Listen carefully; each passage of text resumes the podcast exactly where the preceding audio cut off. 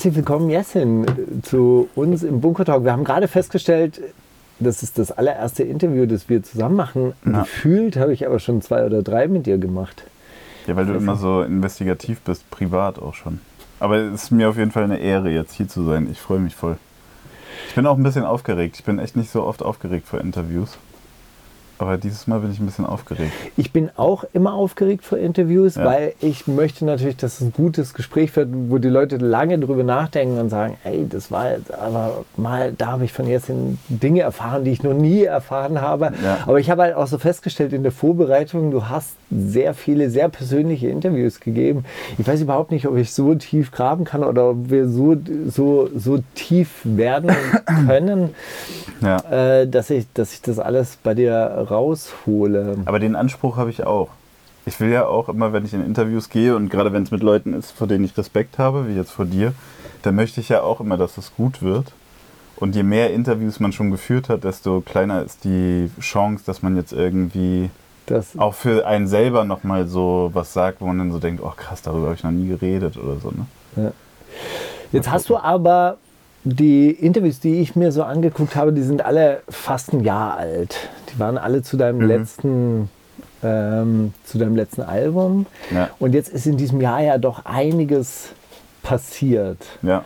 Und äh, als ich dich gefragt habe, ob wir dieses Interview machen, hatte ich ja auch gemeint, wir machen so einen kleinen Jahresrückblick und äh, vielleicht können wir das dann auch dahingehend machen. Und zwar, was mir aufgefallen ist, ihr habt sehr, sehr viel über die Selbstverwirklichung im Berufsleben gesprochen zu deinem letzten Album.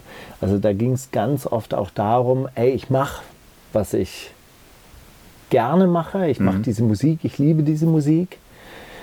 Und egal, ob jetzt die Umwelt sagt, das lohnt sich oder nicht, ich komme damit zurecht, ich kann davon einigermaßen leben, kann davon einigermaßen meine Miete bezahlen. Ja. Und deshalb mache ich es, ziehe es durch. Manchmal habe ich Durststrecken. Und jetzt kommt Corona.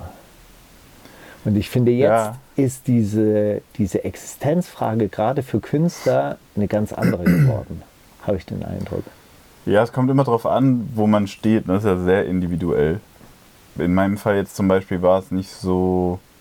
Also, wobei das, es hat mich natürlich schon zum Nachdenken gebracht, aber auf einer anderen Ebene. Ich habe, also wir haben eine Tour gespielt und mussten die nach einem Drittel ab, abbrechen. Also ja. es war, war so unsere Comeback-Tour als Duo praktisch, ne, mhm. im März. Und als wir die geplant haben, ich kann mich noch daran erinnern, dass wir so im Proberaum waren und haben die letzte Probe gehabt. Und da hat Anne-Mai Kantereit das erste Konzert abgesagt. Das war, glaube ich, im deutschsprachigen Raum das erste Konzert, was mhm. gecancelt wurde. Irgendwie so ein 15.000er Konzert.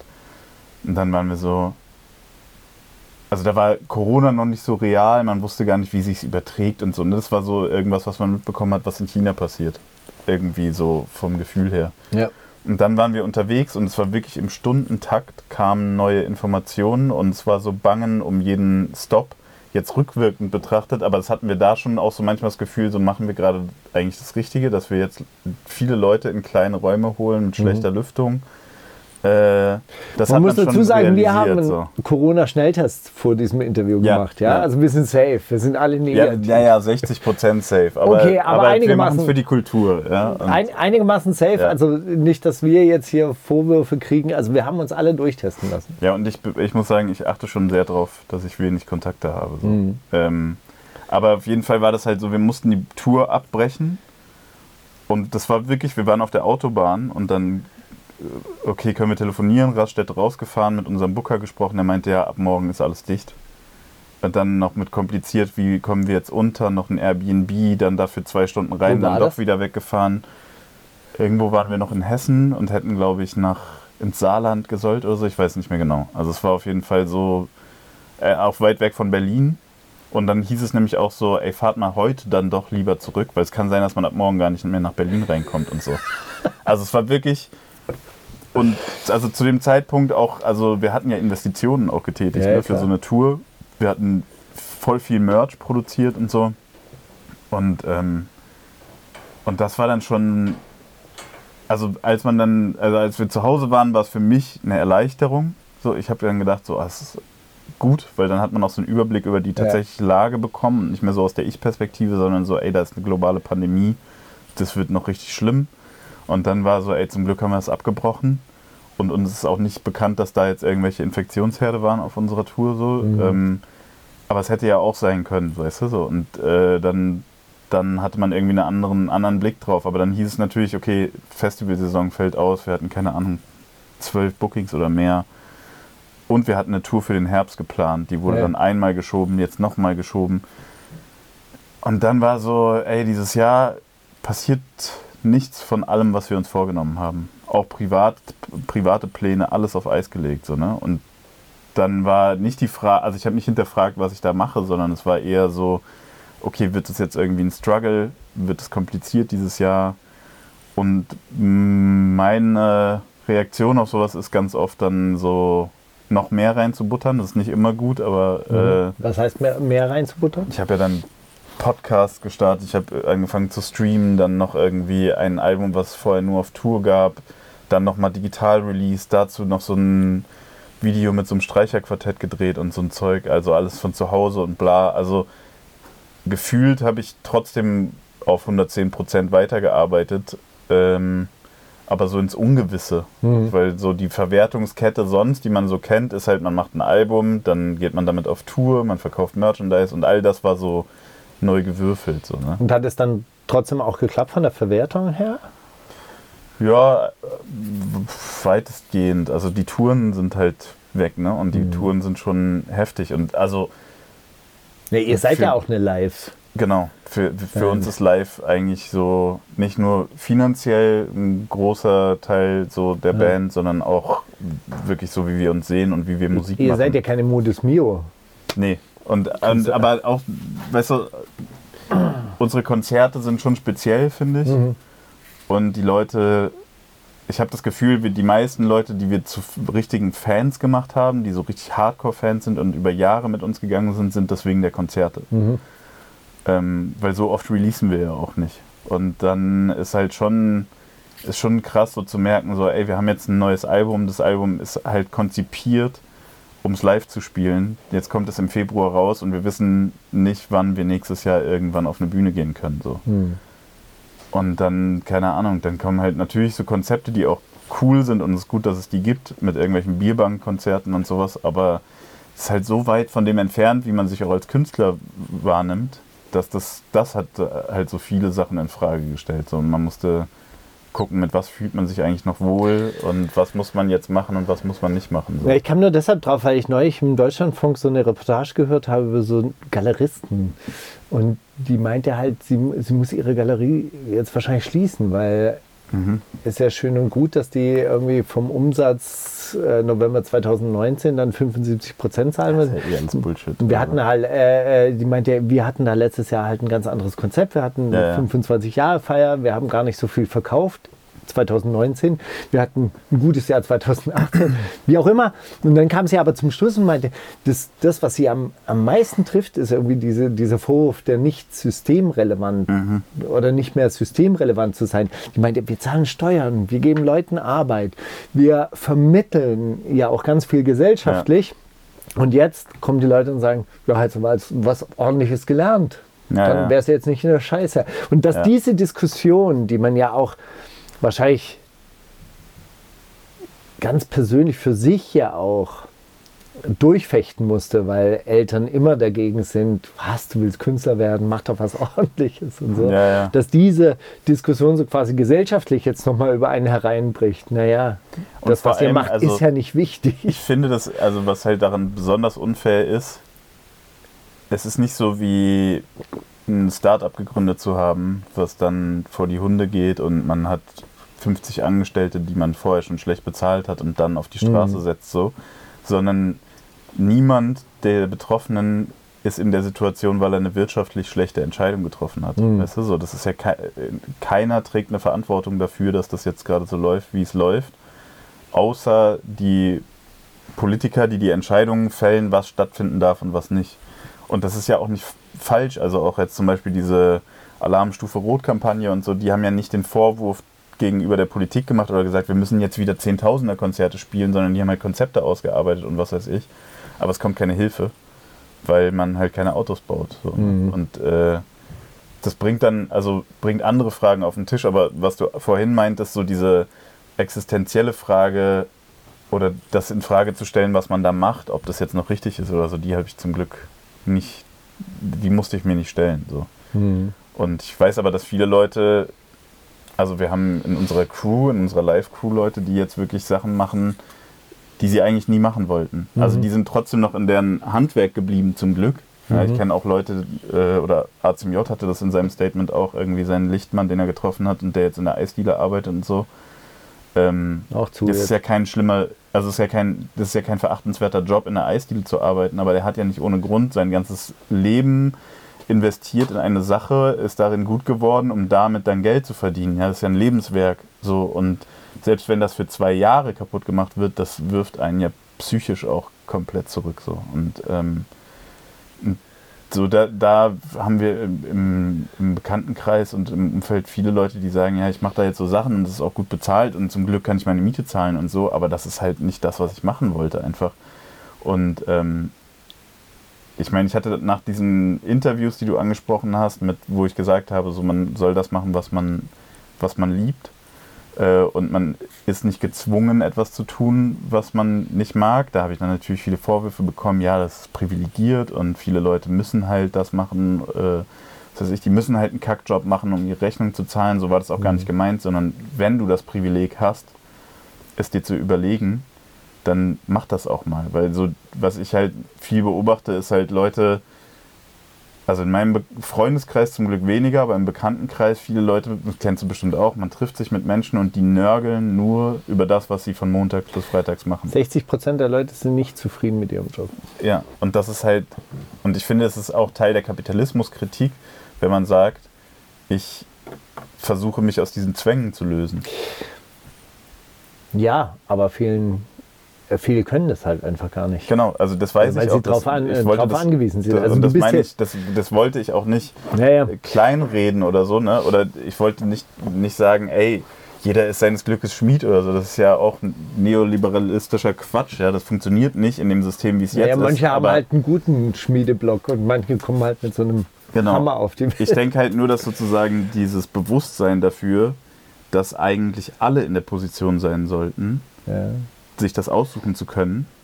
Also wenn man das Bewusstsein gewinnt oder wenn man merkt, hier wird mir eine Möglichkeit verwehrt, dann macht das vielleicht auch rebellisch. Ja? Also mein, mein, meine Idealvorstellung wäre ja, dass alle Leute, die einen Kackjob machen müssen und den nicht machen wollen und das realisieren, sich erheben sozusagen ne? und dann sagen, das, das Problem ist nicht dieser Kackjob oder mein Arbeitgeber, sondern das Problem ist das System, was mich dazu zwingt, das so zu machen. Ja, du hast es anders oder ich würde den Gedanken da an der Stelle aufgreifen, weil du hast es ja auch schon mal formuliert. Du hast gesagt, eigentlich würde ich ja auch am liebsten Musik machen und die nicht verkaufen müssen, wenn ich dann trotzdem meine Miete be bekommen würde, also oder Geld bekommen würde, anderweitig Geld bekommen würde. Ja.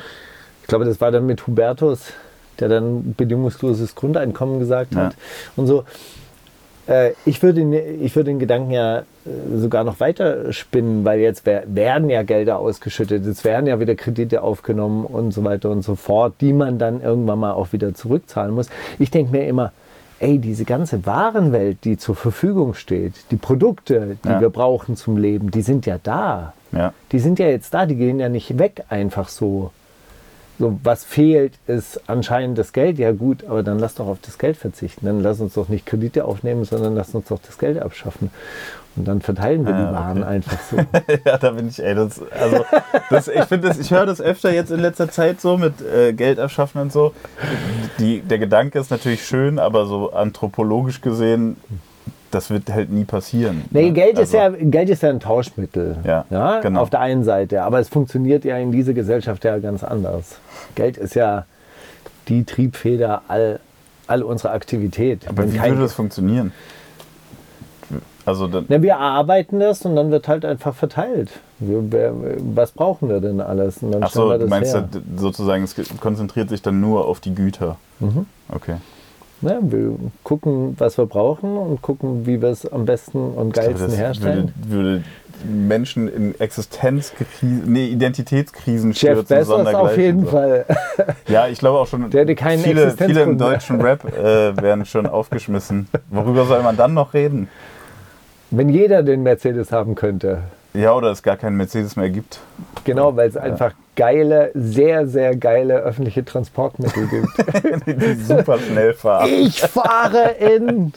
In was fährt man dann? Aber Ich vielleicht gibt es dann so Aber ich, Zum Beispiel Sonderabteile. öffentliche Verkehrsmittel Ja. wäre was, selbst wenn die kostenlos wären, würde ich sie nicht benutzen, Warum nicht? weil ich es ekelhaft finde. Echt? Also das klingt jetzt so super arrogant. Ja, Nein, aber, ich ne, finde es sehr gut. Also es gibt ja Leute, die das- finden, Ich finde, das ist die sehen äh, überall Keime.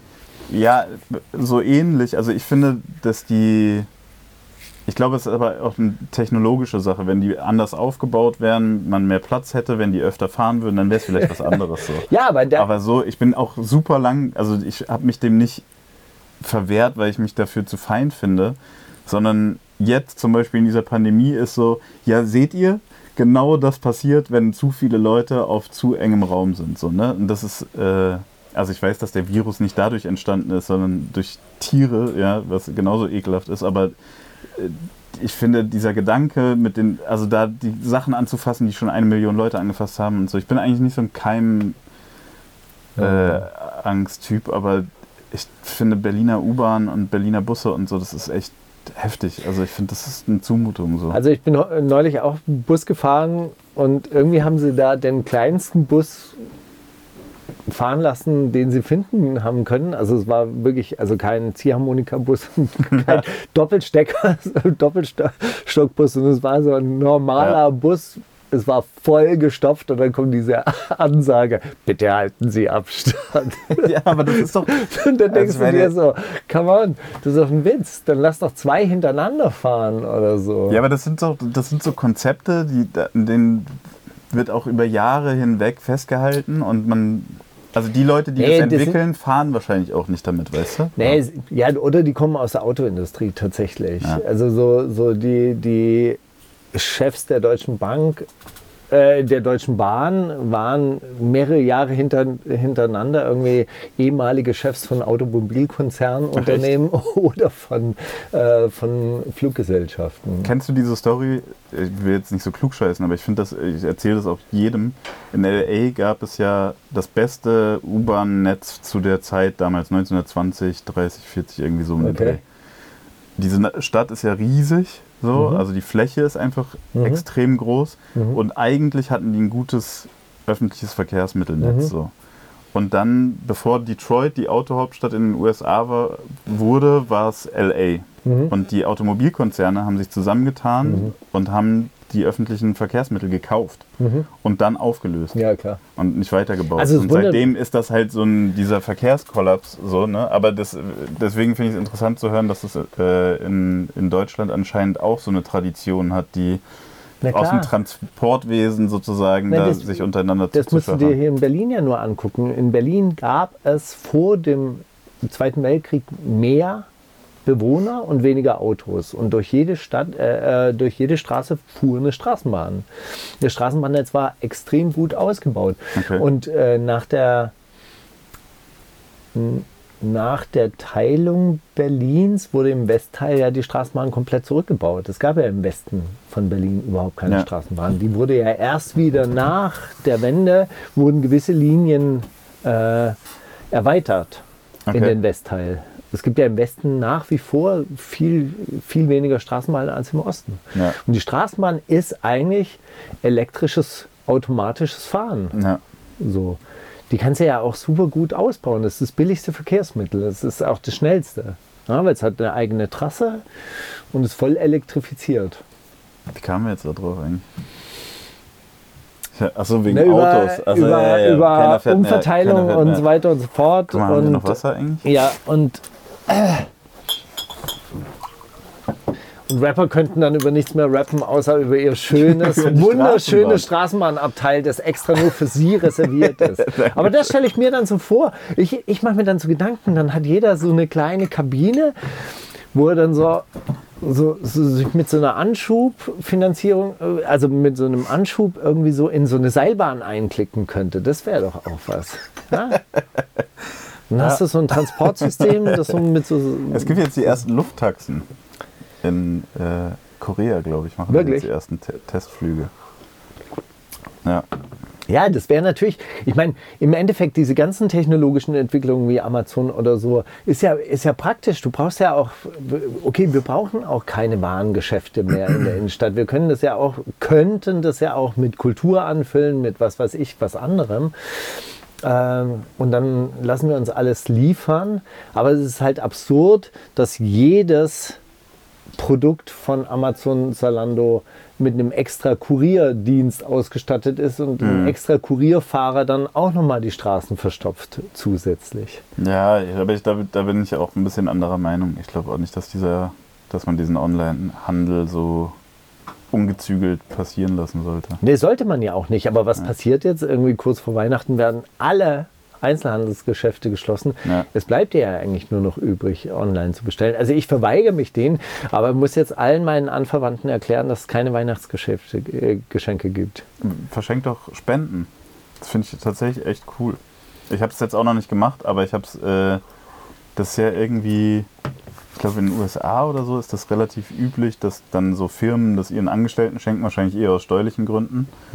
Aber äh, das kann man machen. Also man kann dann so Okay, aber das an- ist ganz gut. dass man so. Verwandten in deren Namen sozusagen eine Spende schenkt. So. Mhm. Oder so Patenschaften und sowas. Finde ich eigentlich gut. Du hast Podcasts gemacht. Mhm. Warum habt ihr den aufge aufgehört? Darüber Also der eine, der eine, nee, wir können da, ich muss da nicht ins Detail gehen, aber der eine Podcast wurde aufgehört. Das war auch nicht, also das war jetzt keine Schöpfung von mir, dieser True Crime Podcast. Mhm. Da wurde umdisponiert, in, ich glaube wegen Corona. Das war aber, ja Podimo äh, und die haben dann irgendwie ihre Content-Strategie geändert und da hat es dann nicht mehr stattgefunden einfach. Äh, Mhm. Und der andere Podcast ist eine lange Geschichte, aber der öffentlich-rechtliche Rundfunk war in, involviert. Mhm. Ähm, und es war so ein bisschen so eine Art Co-Produktion, mehr oder weniger, aber eigentlich auch eine Lizenzierung und so. Und ich weiß gar nicht, wie viel ich darüber reden darf, aber äh, ich glaube, ich würde so schnell nicht mehr mit einem öffentlich-rechtlichen Rundfunk zusammenarbeiten, wahrscheinlich. Oder zumindest nicht mit dem.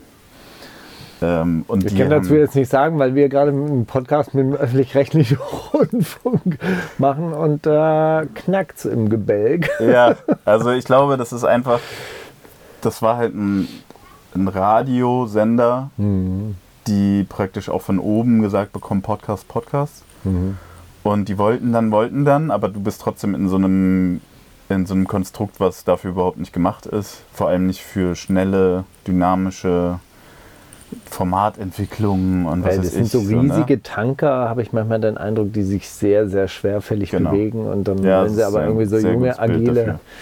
Und dann war das irgendwie, die haben eigentlich von Anfang an dafür gesorgt, dass dieses Projekt irgendwie nicht so richtig in die Gänge kam. Und dann, als es dann in die Gänge gekommen ist, kam Corona und dann hast du per Mail gesagt bekommen, dass das nicht mehr fortgesetzt wird und unten im, in der Signatur war so Solidarität mit der Musikbranche oder mit Musikschaffenden oder sowas.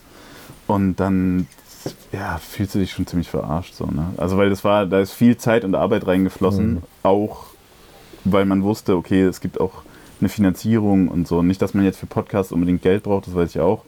Aber es war dann so, dass das praktisch, als wir es dann weiterführen wollten, haben wir gemerkt, okay, das ist irgendwie auch wie vergiftet gewesen. So, ne? Mhm. Und ähm, also es ist ke- keine Schuldzuweisung, aber es ist schon richtig beschissen gelaufen von deren Seite leider. Und, äh, und dann war auch so, ey, mach mal ein Album, dann Twitch-Streaming war ja auch noch und dann äh, noch so ein Podcast plus irgendwie so dieses Corona-Ding, was auch die ganze Zeit gedrückt hat und ich hatte noch andere Pläne und ähm, das war dann einfach, war auch einfach ein bisschen viel.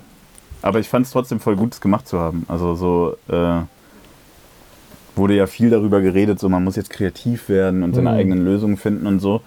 Und äh, im Prinzip war es auch so ein bisschen Versuch, es war jetzt nicht so der Griff nach dem Strohhalm, sondern eher so Podcasts an sich oder Radio fand ich schon immer cool.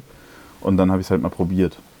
Und äh, es hat auch Spaß gemacht und ich habe auch viel positives Feedback bekommen.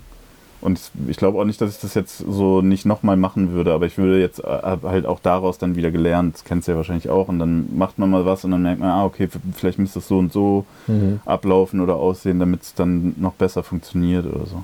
Wie müsste es ablaufen? Ich glaube, ich habe dann gemerkt, so vorher fand ich es immer richtig blöd, Leuten zuzuhören, die sich richtig gut kennen, weil ich so dachte, so, ey, dann unterhaltet euch doch einfach ohne Mikrofon. Mhm. Aber je älter diese Podcast-Kultur dann auch wird und je mehr sich dann auch so rauskristallisiert, was, was sich durchsetzt und was nicht, merkt man schon, es ist schon von Vorteil, wenn man, wenn man eine gewisse Chemie vorher schon kennt, mhm. zumindest. Mhm. Wenn man mhm. weiß, ob man sich gegenübersteht mhm. oder ob man de, der gleichen Meinung ist, an welcher Stelle man Humor teilt und so weiter. Und ähm, ich glaube, so das wäre was wahrscheinlich jetzt beim nächsten Anlauf dann was, wo ich sagen würde, okay, dann lieber mit jemandem, wo ich genau weiß, worüber wir reden werden und wie wir da klicken. Ähm, was jetzt, also das soll jetzt kein Diss gegenüber Anke sein, mit der ich das gemacht habe ja, oder so, sondern aber einfach so, ich glaube, das, das hilft an ganz vielen Stellen und man kann sich dann auf andere Sachen konzentrieren. Wie wären, wie wären ähm, Podcast mit Audio 88? Das ist eine gute Frage. Ich, wurde mir auch tatsächlich, auch als Podcast gemacht habe, dann oft vorgeschlagen und so. Ich weiß nicht, ob das so seins ist. Haben wir auch nie drüber geredet, weil es irgendwie jetzt nie zur Debatte stand. Aber ich glaube, also lustigerweise wollten wir, bevor wir, oder als wir angefangen haben, Mucke zu machen, 2011, ungefähr so 10, 11, haben wir, wir haben eigentlich immer, wenn wir uns getroffen haben, bevor wir Musik gemacht haben, so eigentlich bis an die Grenze unserer Belastbarkeit so ein bis zwei Stunden uns nur Deutschrap gegeben. Also Videos, was gerade rausgekommen ist und auf YouTube und dann nochmal. Ihr, ihr seid eine der wenigen so. Künstlerpärchen, die sich dann Einfluss von außen richtig nee, das geholt ging haben. ja nicht um also Einfluss in dem naja, Sinne, gut, dass wir haben ja früher, haben. wir haben ja früher sehr viel gedisst auch so, ne? Also ja. so äh, jetzt gibt es wichtigere Themen so, aber ähm, aber zu der Zeit damals war auch wirklich die Hochphase des Trash-Rap. So. Mhm. Da jeder hatte halt auf einmal irgendwie ein Video auch und sowas. Mittlerweile ist das Level einfach zu hoch, dass es irgendwie amüsant wäre. Aber damals war es richtig witzig halt so. Mhm. Und dann, keine Ahnung, zum fünften Mal die Deutsch, äh, Feuer über Deutschland DVD gucken und so ein Scheiß. Und da haben wir halt oft gedacht, es wäre richtig witzig, wenn wir uns dabei filmen würden, während wir das gucken. Jetzt mittlerweile ist so Reaction-Kram halt voll das oh, Ding. Mega, aber wir hätten, glaube ich, damals Morddrohungen bekommen und so, weil wir haben halt, also so, das, was wir dann auf die Songs gebracht haben, war immer so die Light-Version von dem, was wir untereinander uns gesagt haben. So, ne? Und äh, ich glaube, da hätten wir richtig kassiert damals. Deswegen haben wir es dann Verstehe, nicht gemacht. Es gibt ja auch, es gibt ja auch Hidden Tapes von die wundersame Rap-Woche. Ja, ja, also so, Aber die kann man, man nicht veröffentlichen, weil dann ist man tot. Ja, eben. Also das ist ja auch dann, das hat auch gar nichts mit Angst oder so zu tun. Also doch dann schon, natürlich um die körperliche Unversehrtheit vielleicht, aber so, dass man sagt, ey, ist es das jetzt wert? Also zu, den, den Witz zu machen und danach sich diesen ganzen Rattenschwanz zu geben, ist dann halt, steht nicht mehr in Relation, so weißt du? Ja, es ist ja auch manchmal ein bisschen gemein, weil man hat ja dann doch auch an einer gewissen Stelle so eine Position, wo man so leicht von oben herab dann irgendwie andere abwartet. Hatten wir ja noch nicht mal. Ja, genau. Also so ihr, seid, ihr werdet ja wirklich von unten, ihr habt euch ja, ja noch von unten nach oben durch. Haben wir auch eigentlich wirklich immer gemacht. So, ja, jetzt, jetzt ist so der Punkt erreicht, wo man wirklich aufpassen muss, dass man nicht nach unten tritt. Aber Endlich. Interessiert, interessiert ihr euch noch so für das aktuelle Rap-Geschehen? Ich meine, man kommt ja. ja. fast nicht mehr hinterher. Ich mache eine wöchentliche hm. Rap-Sendung und ganz ernsthaft, ich weiß die das Hälfte. Ich weiß die Hälfte nicht. Also es gibt also ja immer. Eher, eher so, dass ich meistens höre ich dann doch eher die Sachen, die ich gut finde. Weil es auch voll anstrengend ist, sich alles zu geben oder irgendwie mitzukommen. So, ne? Also, mhm. keine Ahnung, gibt so, auch was abseits der Musik passiert, war früher ja auch viel überschaubarer. So, ja, okay, dann gab es halt so die 20 großen Namen und man wusste, wer mit wem Beef hat und wer sich dumm anstellt und so. Aber mittlerweile ist ja das ist ja kaum zu überblicken. Also du hast ja alle zwei Wochen hast du irgendeinen Newcomer, auch teilweise berechtigt, der gehypt wird, so. Aber dann noch mitzukommen, was bauen die alle für Scheiße, wenn die mal vor einem Mikrofon sitzen, wo mitgeschnitten mhm. wird und so, das ist ja mittlerweile nicht mehr überschaubar. Deswegen muss ich gestehen, bin ich da größtenteils raus. Also Audio checkt da schon noch relativ viel, so, aber auch bei weitem nicht mehr so viel wie früher. Und der gibt mir dann manchmal mit, hast du das und das mitbekommen, wenn es dann wirklich amüsant wird, so und oder, also er hat halt ein Elefantengedächtnis. Also du kannst wirklich, jeder Rapper, der seit fünf bis zehn Jahren dabei ist, Minimum, kannst du einen Namen droppen und der sagt dir, was der irgendwann mal für einen Fehltritt gemacht hat. So, ne? Also jetzt auch gar nicht aus Häme, sondern einfach so, ey, aber der hat da, damals das und das und das gesagt. Heute sagt er das und das. Passt nicht zusammen oder so, ne? So Sachen. Und da, das ist dann halt amüsant. Aber ich stelle mir so. den gerade so in Kombination mit Falk Schacht vor.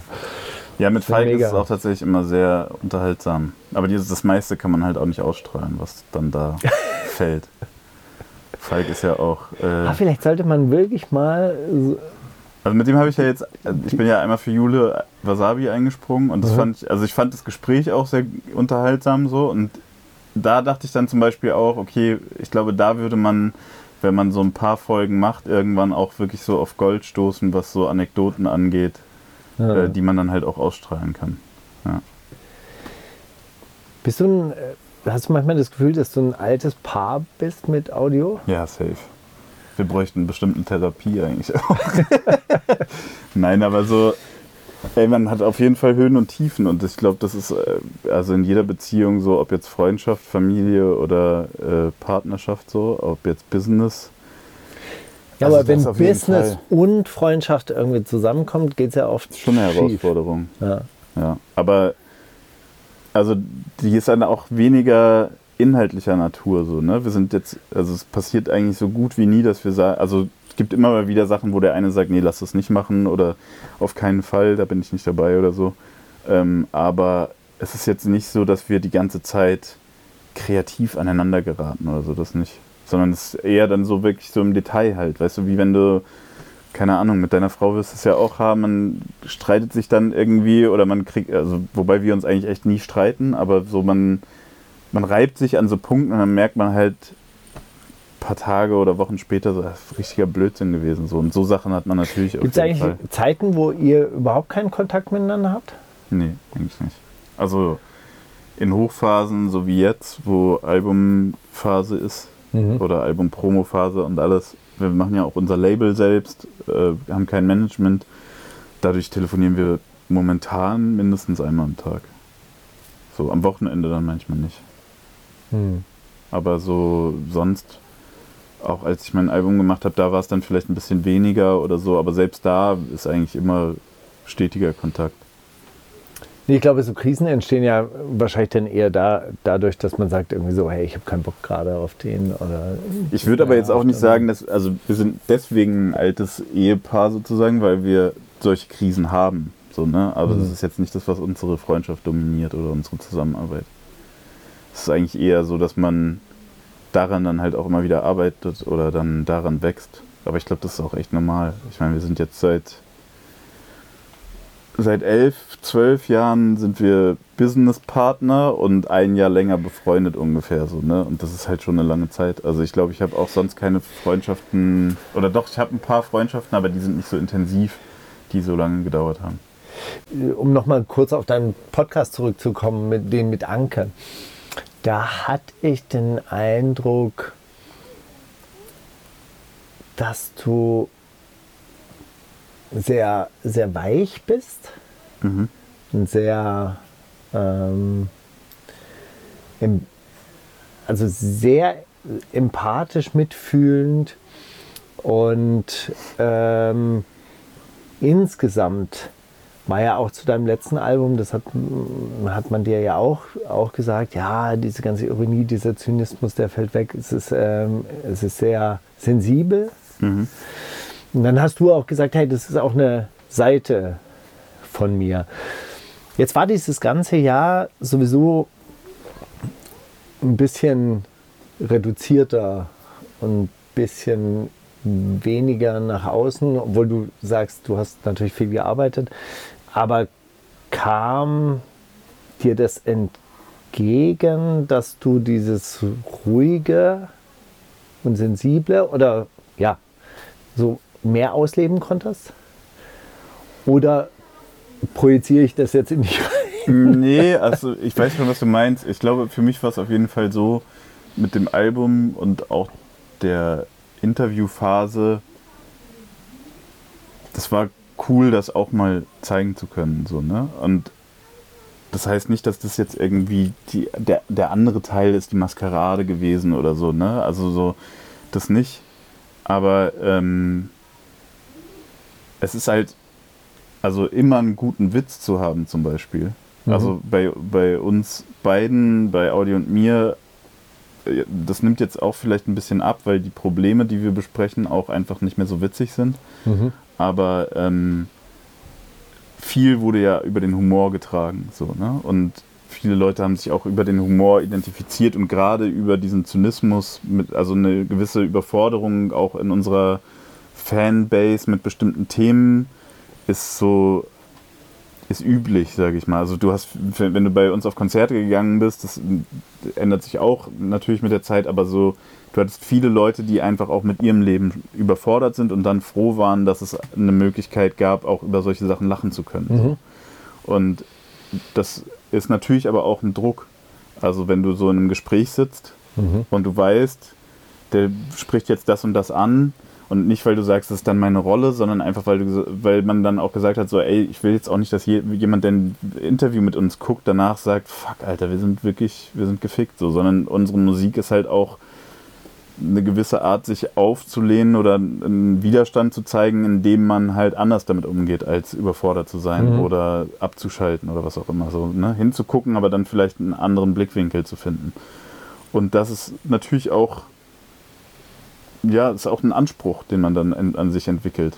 In Interviews auch dieses, dieses Level auch halten zu können. So, ne? Und mein, es gibt Tage, an denen bist du einfach nicht so drauf. Oder äh, auch Phasen im Leben, wo man nicht so drauf ist. Und deswegen fand ich das erfrischend und auch irgendwie angenehm, dann auch mal zeigen zu können, so, ey, es gibt auch eine andere Facette und ich kann auch anders über gewisse Sachen reden oder über andere Sachen reden. So, so gesehen war das schon äh, nicht eine Erholung, aber es war eine, eine, eine angenehme Abwechslung auch mal. Ist das jetzt gerade so eine Phase? Naja, ich merke auf jeden Fall, also jetzt nicht nur seit dem Jahr, aber so generell, ich habe versucht, auch andere Themen an mich ranzulassen oder mhm. auch auf Themen einen weniger zynischen Blickwinkel zu finden oder wurde gezwungen, auch teilweise durch die Entwicklung auf der Welt da nicht mehr zynisch zu sein. Ist Zynismus überhaupt noch eine Art, mit, mit dem Schmerz der Welt umzugehen? Nicht mehr so wirklich. Also weil ich da. Ich krass, ja. Also weil ich dann. Ich gelang da an meine Grenzen und finde es mhm. auch teilweise respektlos dann gegenüber mhm. Menschen, die die Probleme haben. Also, und da muss ich aber echt sagen, natürlich war das Leid auf der Welt schon immer vorhanden, aber es ist jetzt auch du kannst jetzt nicht mehr die Augen davor verschließen. Ich finde, Zynismus ist ein Teil, also zu einem großen Teil auch ignorant. Mhm wenn, wenn du ihn jetzt noch praktizierst, wenn du über die europäischen Außengrenzen sprichst oder wenn du über Rassismus in der Gesellschaft sprichst oder über Ungerechtigkeit während einer Pandemie, äh, dann ist Zynismus einfach auch ignorant. So mhm. und ähm, ich finde es nicht immer falsch, das nicht, aber so aus meiner Denke hat sich das größtenteils verabschiedet. Also ich bin dann, ich denke dann echt so, okay, in der Zeit, in der ich jetzt einen Witz darüber mir überlegen könnte oder einen Witz darüber machen könnte, könnte ich auch vielleicht was Produktives machen. So, ne? Mhm. Ja. Das äh, kann sich auch wieder ändern, vielleicht irgendwann. Ähm, gibt ja so Activism Burnout, äh, hast du vielleicht auch schon Den gibt's, ja. gehört.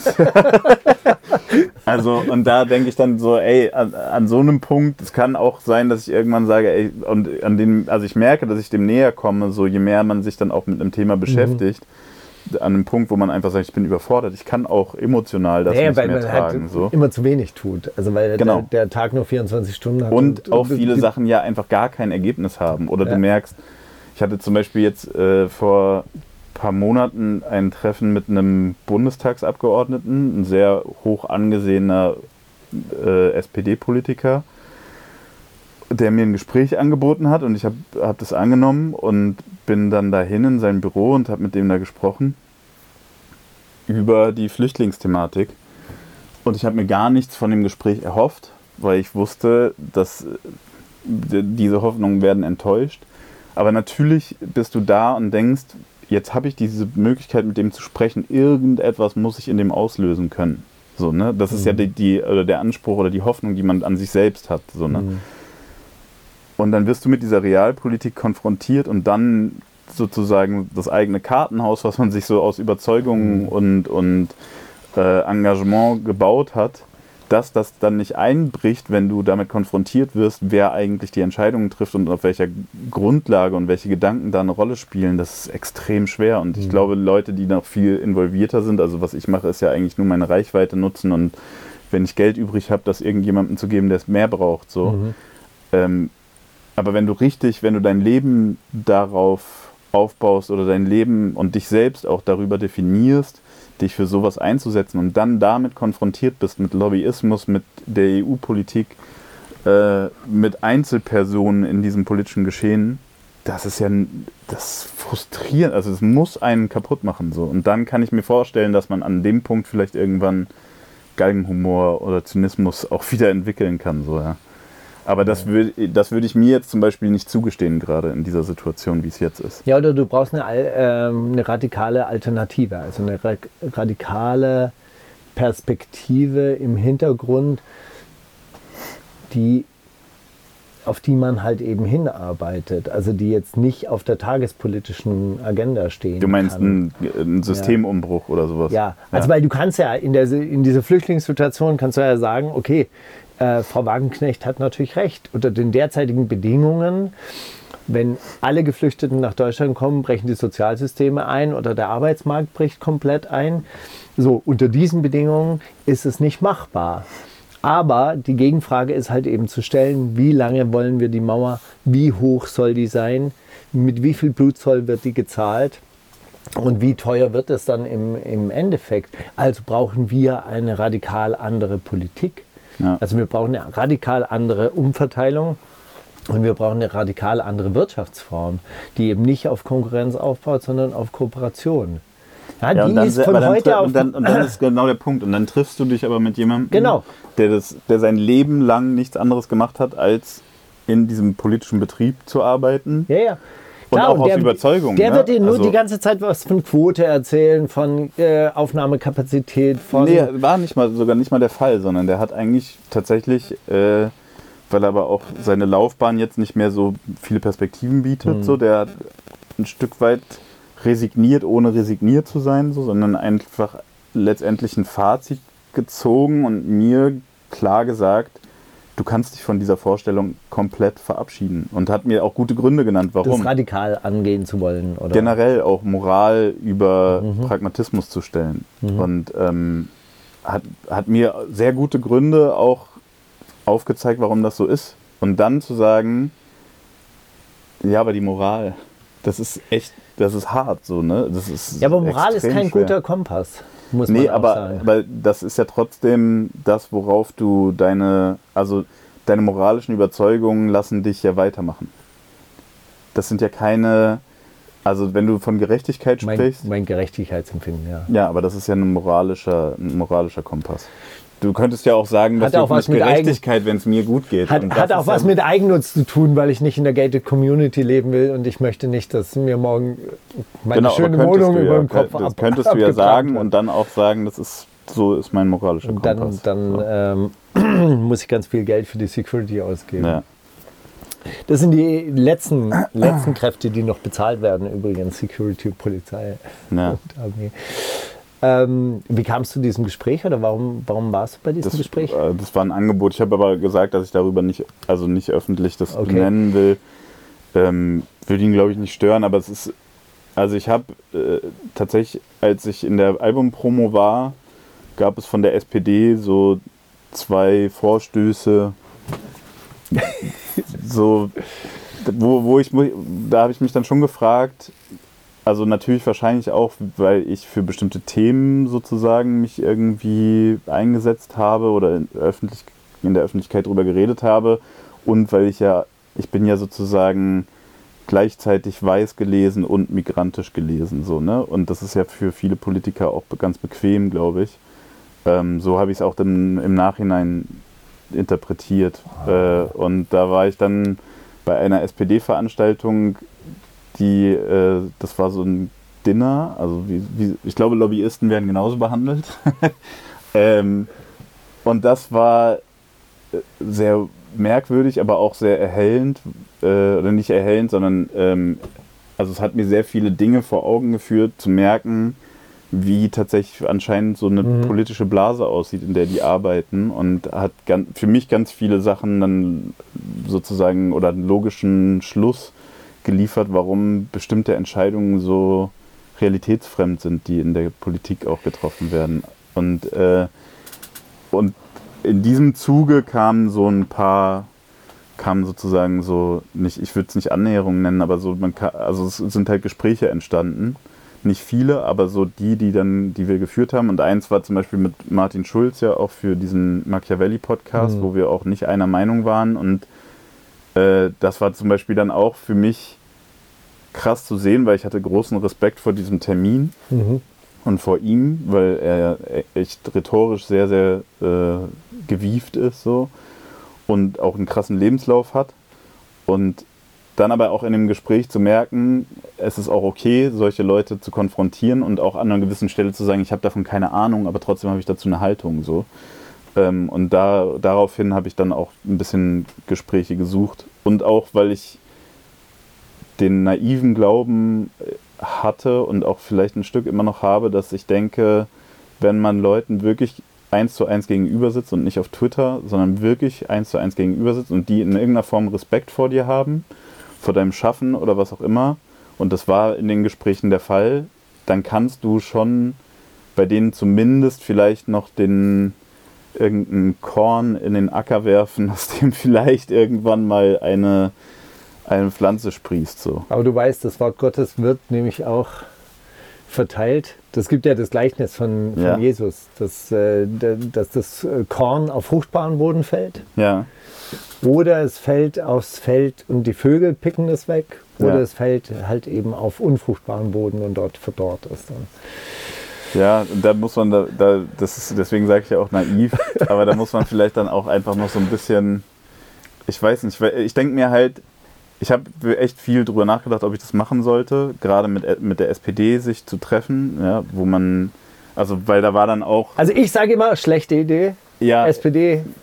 Sehe ich genauso, sehe ich genauso. Und ich bin auch immer noch der Meinung, dass das, äh, dass es eine schlechte Idee im Grunde ist. Aber ich denke dann auch gleichzeitig, mir wird das angeboten ja. und es wird Millionen Menschen nicht angeboten. So. Und wenn ich das jetzt ablehne, dann ist es ein Stück weit auch eine Arroganz, das abzulehnen. Weil wenn ich, wenn ich da gefragt werde und ich werde sozusagen auch als Migrant oder als Migrantensohn da gefragt und ich gehe dann nicht hin und ich sage nicht, wie es sich für mich anfühlt, dann, dann tue ich eigentlich vielen Menschen Unrecht, die darauf hinarbeiten, ja. das machen zu können. Ja. Und dann die, also ich, und ich halte mich nicht mal für gut darin, so weißt du, aber ich denke dann trotzdem, ich kann auch nicht sagen, so, nee, ich will den Termin nicht wahrnehmen, aber laden Sie mal den bitte ein, das werden die nicht machen, so, ne? Und deswegen sage ich dann halt, okay, dann gehe ich lieber hin. Und du könntest ihn mitbringen.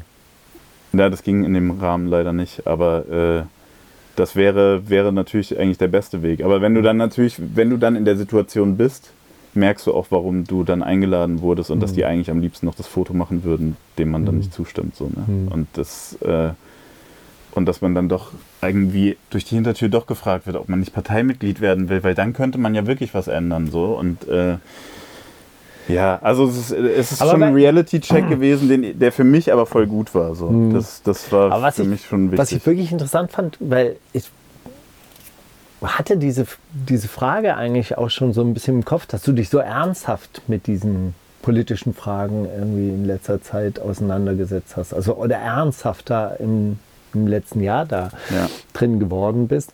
Und äh, es ist interessant, dass du das quasi jetzt bestätigst, dass du ja, also, also das war nicht mal mein Ziel. Das ja. wirklich, da kam so eins zum anderen, aber so gerade was jetzt zum Beispiel. Aber dass du dich mit der Möglichkeit eines ernsthaften politischen Engagements auseinandergesetzt ja. hast. Also so Partei, parteipolitisches Engagement kann ich mir gar nicht vorstellen. Ja. Wobei ich aber selbst darüber natürlich nachgedacht habe, ja. weil ich, ich denke schon, dass man Einfluss nehmen kann.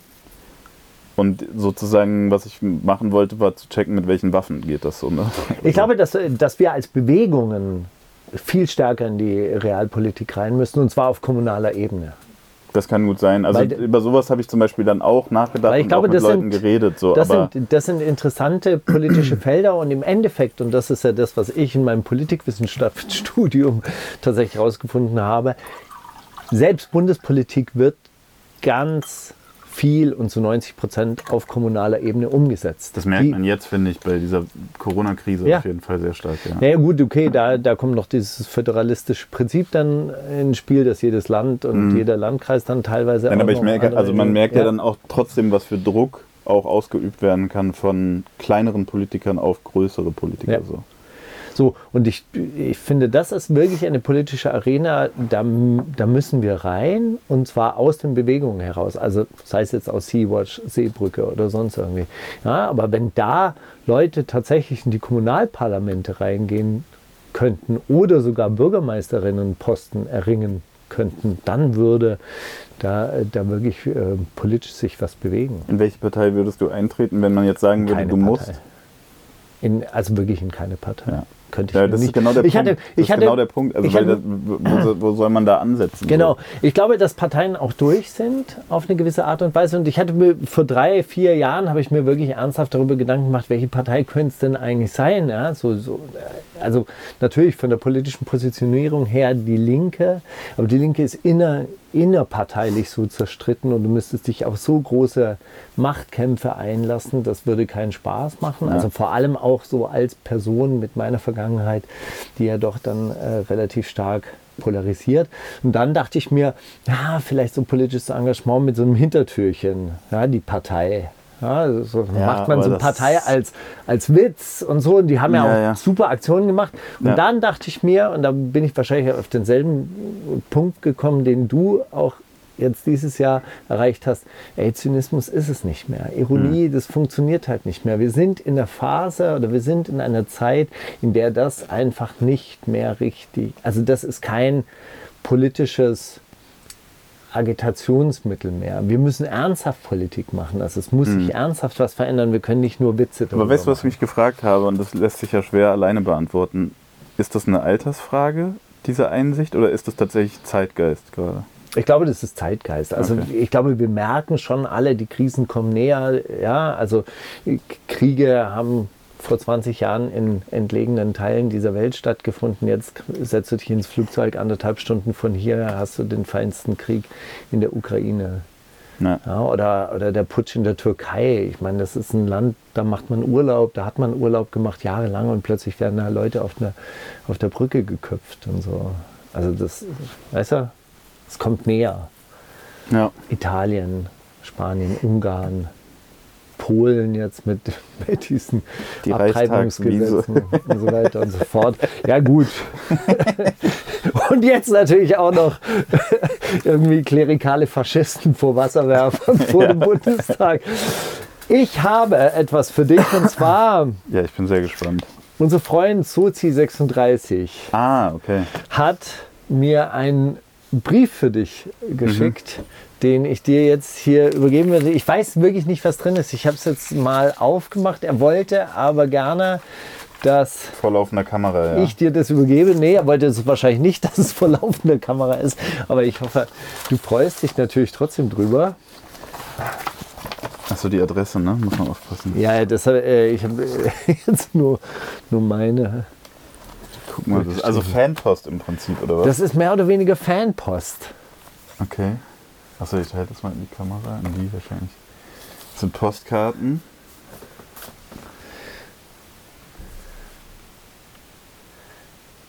Äh, hey Patrick. Patrick? Ist das an Flair gewesen? Nee, ne? Warum schreibt der Patrick? Also es ähm, Vielleicht ähm, wie- er meint an, ähm, an Audio. Ah, okay. Aber der heißt nicht Patrick. Nee. Aber, äh, Das wusste er nicht. Okay, aber dann hat es an, an Audio. es vorlesen? Ich weiß nicht. Kannst du natürlich machen. Da geht es um die Wut. Also ich kann ja mal vorlesen. Hey Audio, ich will dich nicht leer ausgehen lassen. An deinen Sachen mag ich besonders deine Wut. Heutzutage ein verpönt und verurteiltes Gefühl. man muss immer konstruktiv sein, immer das Positive hervorheben. Alles ist möglich, wenn du nur fest genug daran glaubst und dein Mind und Herz öffnest. Danke für deinen Bruch damit. Ich grüße Sozi36. Und dann ist hier noch ein Sticker und ein Graffiti und ein Pamphlet anscheinend. Das Graffiti kann ich auch nochmal zeigen. Aber ich glaube, das ist zu lang, um das vorzulesen. Ich das glaube ich auch.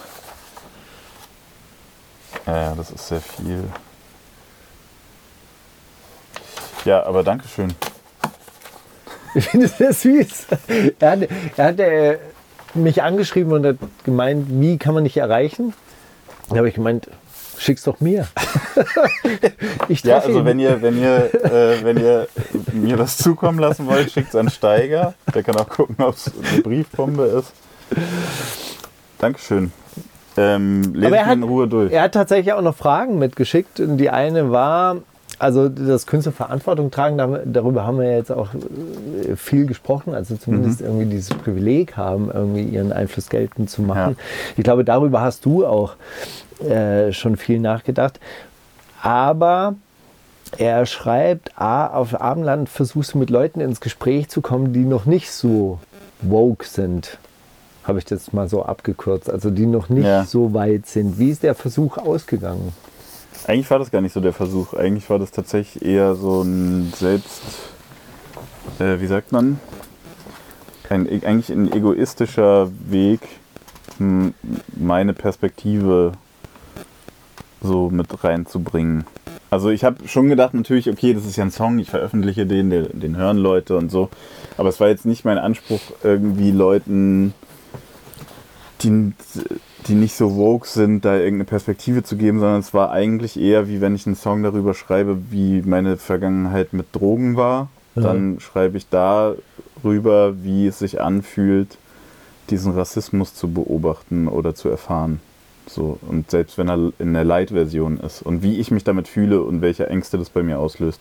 Hast du den Begriff Abendland eigentlich mit Absicht gewählt? Weil ich finde es ja so beachtlich, das wird ja von so konservativen Historikern immer gerne ja, äh, also es war benutzt. Schon natürlich, also so eine äh, die Waffen des Feindes sozusagen. Ja, weil die reden ja immer vom Untergang des Abendlandes ja, genau. schon seit 100 Jahren. Abendland. Also für mich war das so, der, ja, das Abendland geht unter und ihr seid aber diejenigen, die dies, das untergehen dies, dies verdunkelt. Ja. Mhm. Also sozusagen die, die Abkehr von der Aufklärung. Mhm.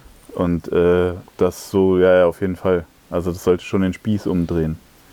Ähm, aber das eigentlich, den, also der eigentliche Versuch sozusagen, da irgendwas anzustoßen, war eigentlich eher, dass ich hinten äh, spricht mein Vater, mhm. zitiert ja mein Vater ein Gedicht. Und ich wollte, also ich habe keine Übersetzung irgendwo geliefert und wollte, dass Leute, die es wissen wollen, mit jemandem ins Gespräch kommen, der Arabisch spricht. Mhm. Und das ist tatsächlich passiert. Also ich habe dann relativ viele Nachrichten, also ich fand, es waren viele Nachrichten dafür, dass es so ein, so ein Easter Egg war, mhm. äh, wo Leute dann geschrieben haben, ey, ich habe äh, in einer Kneipe gesessen, neben mir hat jemand Arabisch gesprochen, dann habe ich den einfach angesprochen, dem das vorgespielt und den gefragt und so. Und die waren cool. heute noch befreundet. Nee, aber mit dem, also bei, bei, war dann schon bei ein, zwei Leuten, die dann geschrieben haben, so, wir haben dann Nummern ausgetauscht und äh, haben dann mhm. über andere Sachen noch gesprochen und der kam aus Syrien und hat mir dann erzählt und so. Und das fand ich cool. Also das war so äh, ein realpolitischer Erfolg sozusagen, kleiner. Mega, ich finde ja auch, also ich mache ja auch dieses Podcast-Projekt mit Mohammed Shahur zusammen, äh, wo wir über arabische Clans halt mal aus einer anderen Perspektive ja. sprechen wollen. Und was ich ja feststelle, ist diese unfassbare Sprachlosigkeit zwischen diesen Bevölkerungsgruppen. Du meinst, ja, dass nicht geredet wird? Ja, es wird ja. nicht miteinander geredet. Es ja. wird übereinander geredet. Also in der arabischen Community teilweise genauso. Ja, die Deutschen, die machen nur das und das und das. Oder die werden einfach nur als Ordnungsmacht wahrgenommen. Ja. Also ich glaube, ich war in mehreren äh, Wohnungen, wo noch nie ein Deutscher vorher drin war, der nicht Polizist war. Ja. ja. Und auf der anderen Seite halt eben auch, also eine, eine Politik, die mit den Betroffenen halt überhaupt nicht bereit ist zu sprechen. Ja. Das, also ja. das auch, was ich meinte, so, ne? wenn ich dann eingeladen werde von so äh, Christian Deutsch, sozusagen von der SPD. So, Aber ne? ist das unangenehm für einen? Ich finde, ich Logo. finde ja, wenn man als, weißt du, du wirst ja nicht als Jessin, hey, geil, dass du, Jessin, cool, Nee. dass du da bist, sondern, hey, hallo, Sie Vertreter der. Ja, natürlich ist es unangenehm. Es ist ja aber es ist in beide Richtungen unangenehm. Ich, und das muss ich sagen, also es wird ja, ich finde, das ist so überromantisiert auch schon diese ähm, Identitätskrise zwischen bin ich Ausländer, bin ich Deutscher. Ja. Äh, das ist ja, gibt ja, keine Ahnung, ZDF-Serien drüber praktisch. Ähm, und trotzdem, ich finde, das ist ernstzunehmend. Also Mhm. ich habe das tatsächlich auch erst in den letzten Jahren so für mich festgestellt, dass ich diese, dass ich da mich nicht zugehörig fühle. Das wollte, das wollte ich dich eigentlich gerade fragen. Ist das in den letzten Jahren verstärkt worden? Hm. Ja, aber Wo, warum? also ich habe mich nicht dazu entschieden, Mhm. sondern ich wurde dazu gezwungen, das einzusehen. So. Äh, Vorher war das einfach für mich nicht Teil der Realität. War es ich, für dich, hast du es aus wegignoriert? War es die ganze Zeit da? ich musste das nicht machen. okay. Also- Und jetzt fordert das die Gesellschaft von Ja. dir? Der Diskurs. Katastrophe. Ja. Also das, äh, also ich, Also das heißt, ich habe ja nicht mal jemanden, besser. auf den ich sauer sein kann. Es war schon mal besser, aber es war schon Nein, mal ich weiß nicht, es hat mich vielleicht einfach nur, es hat mich sozusagen ausgelassen. Der Kelch ging an mir vorbei. So. Okay. Aber also ich hatte, also ich hatte in meiner Kindheit und in meiner Jugend eigentlich, also mein ganzes Leben lang bin ich mit Rassismus konfrontiert gewesen. Mhm. Er war nur nie so heftig, dass ich deswegen im Krankenhaus gelandet bin. Und er, Okay. er war auch nicht so heftig, dass ich deswegen, also wobei mittlerweile rückblickend würde ich sagen, es gab glaube ich schon ein, zwei Jobs, die ich deswegen nicht bekommen habe. Und es gab auf jeden Fall eine, mindestens eine Wohnung, die ich deswegen nicht bekommen habe. Das war das, mir aber das zu dem war aber, Zeitpunkt nicht Das so. war aber wegen deines Namens Genau, wegen der. meines Namens. Wenn die Leute mit mir sprechen, dann ist es ja so, oh, der, der spricht fließend Deutsch. Wie, da habe ich mir jetzt was ganz anderes Ja, vorgestellt. also das ist sozusagen der Ja. Klassiker, war Ja, wirklich so, du kommst zum, zum Bürgeramt, heißt es ja hier, oder Einwohnermeldeamt hieß es in Hessen. Und dann äh, sprechen die halt in diesem Kanakendeutsch so mit dir, ne? Erstmal so. Und dann sind die überrascht. Oh, sprechen ja fließend Deutsch.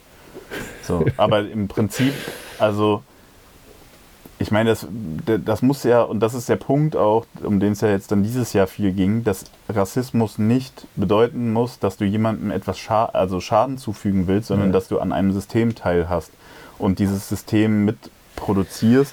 Wenn du zum Beispiel, meine Namen, mein Name wurde anders geschrieben, als ich klein war. Mhm. Meine Eltern haben dann die Namensschreibweise ändern lassen, weil auch Ämter teilweise nicht akzeptiert haben, dass das ein männlicher Vorname ist.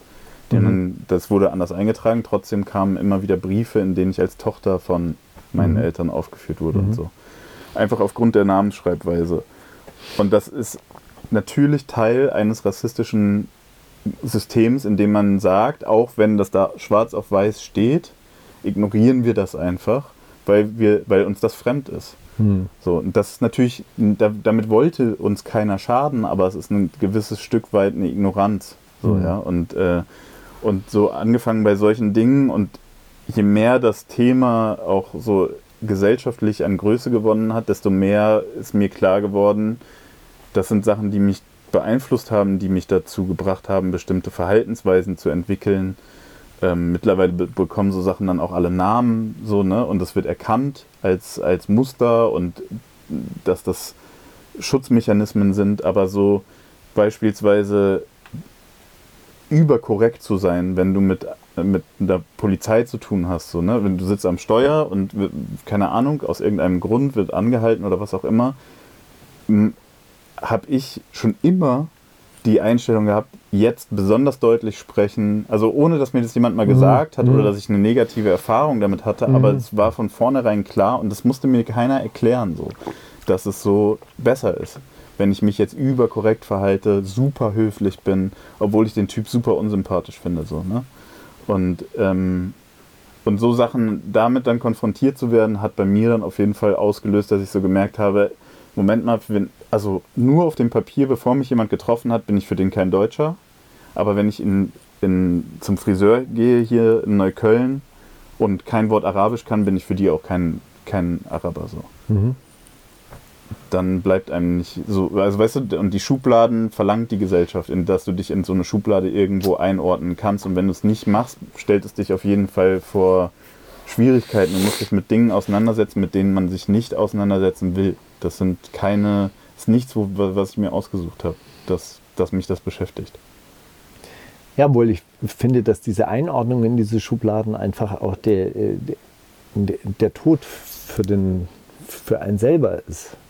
Ja, es, ist, Halt. es, Also bei- es bei- schränkt bei- dich ein. Ja, ja, also auf jeden also Fall. gerade der Blick auf, der anderen auf dich, der, Ja. der die ganze Zeit auf dir lastet und irgendetwas von dir will, Ja. was gar nichts vielleicht mit dir zu tun hat. Also zwei Sachen fallen mir dazu ein. Also ein, äh, ein, eine Sache halt, die ich auch Mohammed mal gefragt habe, denkst du jemals darüber nach, dass du, oder nicht darüber nach, dass du ein Araber in Deutschland bist? Und er sagt, nein, nie. Ja. Fast, fast nie, wenn ich mit meinen Freunden zusammen bin und so. Aber ansonsten ist für immer ist dieser das- Blick von, von außen auf einen drauf. Immer, So. immer. Also Aber zum Beispiel, ist guck mal, schlimm. mit Das- also- Vermieter, Hausverwaltung, so Sachen, ja. Das ist Ja. so die klassische, wo du abhängig bist von der Entscheidung einer Einzelperson und es kann dein Leben verändern, so, ja. Mhm. Wohnraum, hatten wir vorhin schon. Aber in dem Fall, ich habe immer versucht anzurufen oder persönlich zu erscheinen, weil ich wusste, auf dem Papier werden die denken, jemand anders hat es für mich geschrieben. Also so, das war mein, also vielleicht denken Mhm. Krass, die ja auch nicht so, aber den Gedanken hatte ich immer, also auch schon mit 18 so, ne? Mhm. Und das, das ist so eine Sache, das habe ich nie hinterfragt. Und mittlerweile, weil der Diskurs halt da ist, und das ist ja auch nicht schlecht, dass ich mittlerweile weiß, dass es nicht nur mir so geht sozusagen ne? und dass es nicht richtig ist, dass es so ist. Mhm. Aber ich habe das vorher nie hinterfragt und mittlerweile ist es so, dass ich sowas hinterfrage, dass ich denke, warum müssen andere das nicht und Mhm. ich muss das? Mhm. So, ja? Oder ich, beziehungsweise ich weiß ja, ich frage mich nicht warum, aber ich finde es ungerecht und nicht richtig. Und ich Mhm. weiß, dass das, und das kommt halt auch noch dazu, dieses Jahr hat mir ganz oft eine Unsicherheit gegeben, ob ich, ähm, sorry, ob ich ähm, mich so fühlen darf. Und darüber wird Warum? auch sehr viel ge geschrieben, aber in den Communities dann eher, weil das ist, das ist, also diese, diese Symptome, sage ich mal, sind die Ursache dafür ist das gleiche rassistische System, Mhm. was an anderen äh, Enden der Welt Menschen ihr Leben kostet Mhm. ähm, oder sogar hier in, in Europa Menschen ihr Leben kostet ähm, oder anderen wirklich ihr komplettes Leben verbaut. Ja, so und, äh, und dann das eigene verhältnismäßig kleine Leid trotzdem sozusagen unter diesen Begriff Rassismus zu stellen, fällt einem selbst als Betroffener dann schwer und man fühlt sich als anmaßend oder man, man denkt, ich, ich dürfte, ich darf darüber eigentlich gar nicht reden. So, weißt du, wie jetzt zum Beispiel darüber zu reden, ist für mich gar nicht einfach. So, für mich ist das, ich denke mir, eigentlich sollten darüber andere Leute reden, die es wirklich hart trifft. Mhm. Ähm, und diese, das sind alles Sachen und da musste ich mich dann aber auch bilden. Da habe ich dann, also habe ich angefangen, Bücher zu lesen oder Menschen zu folgen, die sich da zu viel äußern, um mh, für mich einen Umgang damit zu finden. Ja? Mhm. Und, weil ich kann das nicht mehr ignorieren. Das, äh, das wurde mir leider genommen, dass ich da einfach sagen kann, ja, okay, dann ist halt scheiße. Ja, es gibt zwei, zwei Sachen. Einmal Gillette Aisha, die hier auch an diesem Tisch saß. Sie hat gemeint, ich bin auf eine Waldorfschule gegangen. Ich war kein Migrant. Ich Ja. wurde migrantisiert. Ja, ich also bei mir war, muss man sagen, also ich hatte einen Lehrer, der mir das in der fünften Klasse sehr deutlich gemacht hat, der so dann bei, also auch in der Einschulungswoche auch Sozialkundelehrer ausgerechnet dann noch, was dann ja später Politik und Wirtschaft hieß, der dann wirklich bei der, in der ersten Stunde die Namensliste vorgelesen hat und bei mir dann war, was, was, was soll der Name hier? So. Und dann habe ich das, er- das war das erste Mal für mich, dass ich gemerkt habe, okay, anscheinend gibt es Leute, für die bin ich irgendwie anders so. Mhm. Und ähm, aber das ist genau dieses Ding, so, ne? du, du suchst dir das nicht aus. Und wenn, dein, wenn, wenn du in einer, in einer coolen Blase bist, sage ich mal, dann muss das für dich eigentlich keine Rolle spielen. Aber Ja, ja. mittlerweile ist der Diskurs so groß, auf der positiven wie auf der negativen Seite, äh, dass du keine Chance mehr hast, dich dem zu verwehren eigentlich. Ja, und dann gibt es noch ein anderes Zitat von, einem, von einer jüdischen Person, die gesagt hat, ich war kein Jude. Ich wurde zum Juden gemacht. Ja. Einfach weil die, weil die mich so gesehen haben. Aber das, was du gerade angesprochen hast, ist noch so diese Privilegiendiskussion, die euch ja auch beschäftigt, also dich und Audio vor allem, ihr habt, ihr habt zusammen einen Song Weiß darüber gemacht, über. Weiß und privilegiert. Ja. Wo ich mir immer denke, also ich finde es jetzt nicht falsch, über Privilegien nachzudenken. Ich finde nichtsdestotrotz, dass man das Prinzip der Solidarität da äh, ganz stark machen muss. Also gerade wenn man für sich erkannt hat, hey, ich habe Privilegien, aber ich bin solidarisch mit Hm. den Ausgegrenzten, mit den verächtlich Gemachten dieser Welt. Ähm, und ich nutze mein Privileg, um darüber zu sprechen. Und dann denke ich mir aber immer, es sind die falschen Leute, die, die, die über solche Dinge rappen oder solche Dinge meinst du? sagen.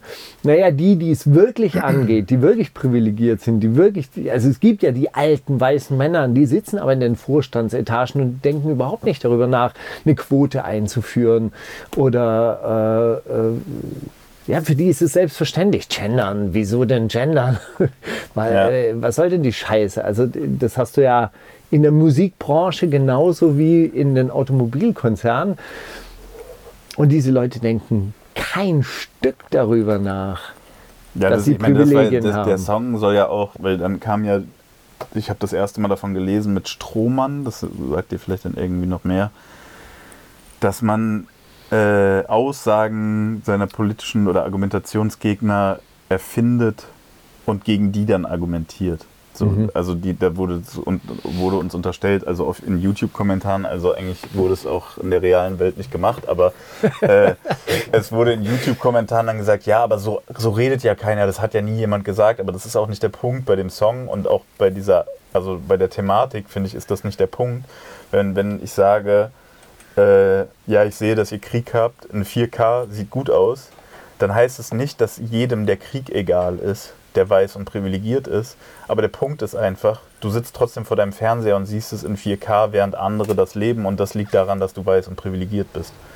Und da, der Punkt für mich äh, ist, dass erst wenn du verstanden hast, dass du das bist, räumst du auch der Gegenseite ein, zu sagen, ich bin es nicht.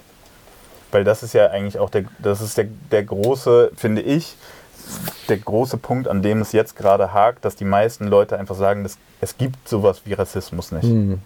Das ist das, wo die Diskussion ja auch in eine Sackgasse oder nicht, ich sage jetzt nicht Sackgasse, weil das ist auch das diskreditiert, wie erfolgreich bestimmte Bewegungen auch gerade sind. Hm. Aber es fühlt sich ja an wie eine unfassbar schwere Tretmühle, was irgendwie mit Black Lives Matter so eine äh, Größe auch erst bekommen hat. Und dann merkt man, ja, aber die, die es eigentlich was angeht, und das meinst du ja, die, die in den Vorstandsetagen sitzen, aber die können auch im Reihenhaus sitzen oder die können auch Hartz-IV-Empfänger sitzen, scheißegal, aber die sitzen da und, und leugnen das einfach Ja. im Zweifelsfall. Ja, und oder sitzen du- im und dann- Feuilleton und sagen, Genau, nee, und dann das bist du an da, das und das sollte der Song eigentlich Oder was hat Dieter Nuhr neulich gebracht? Der hat doch auch so einen Satz Ja, gesagt, wie aber so, ich ja, das schafft doch, schafft doch jetzt erstmal Rassismus, wenn hier was Weiße ja. über Genau. Rassismus wissen ja. sollten.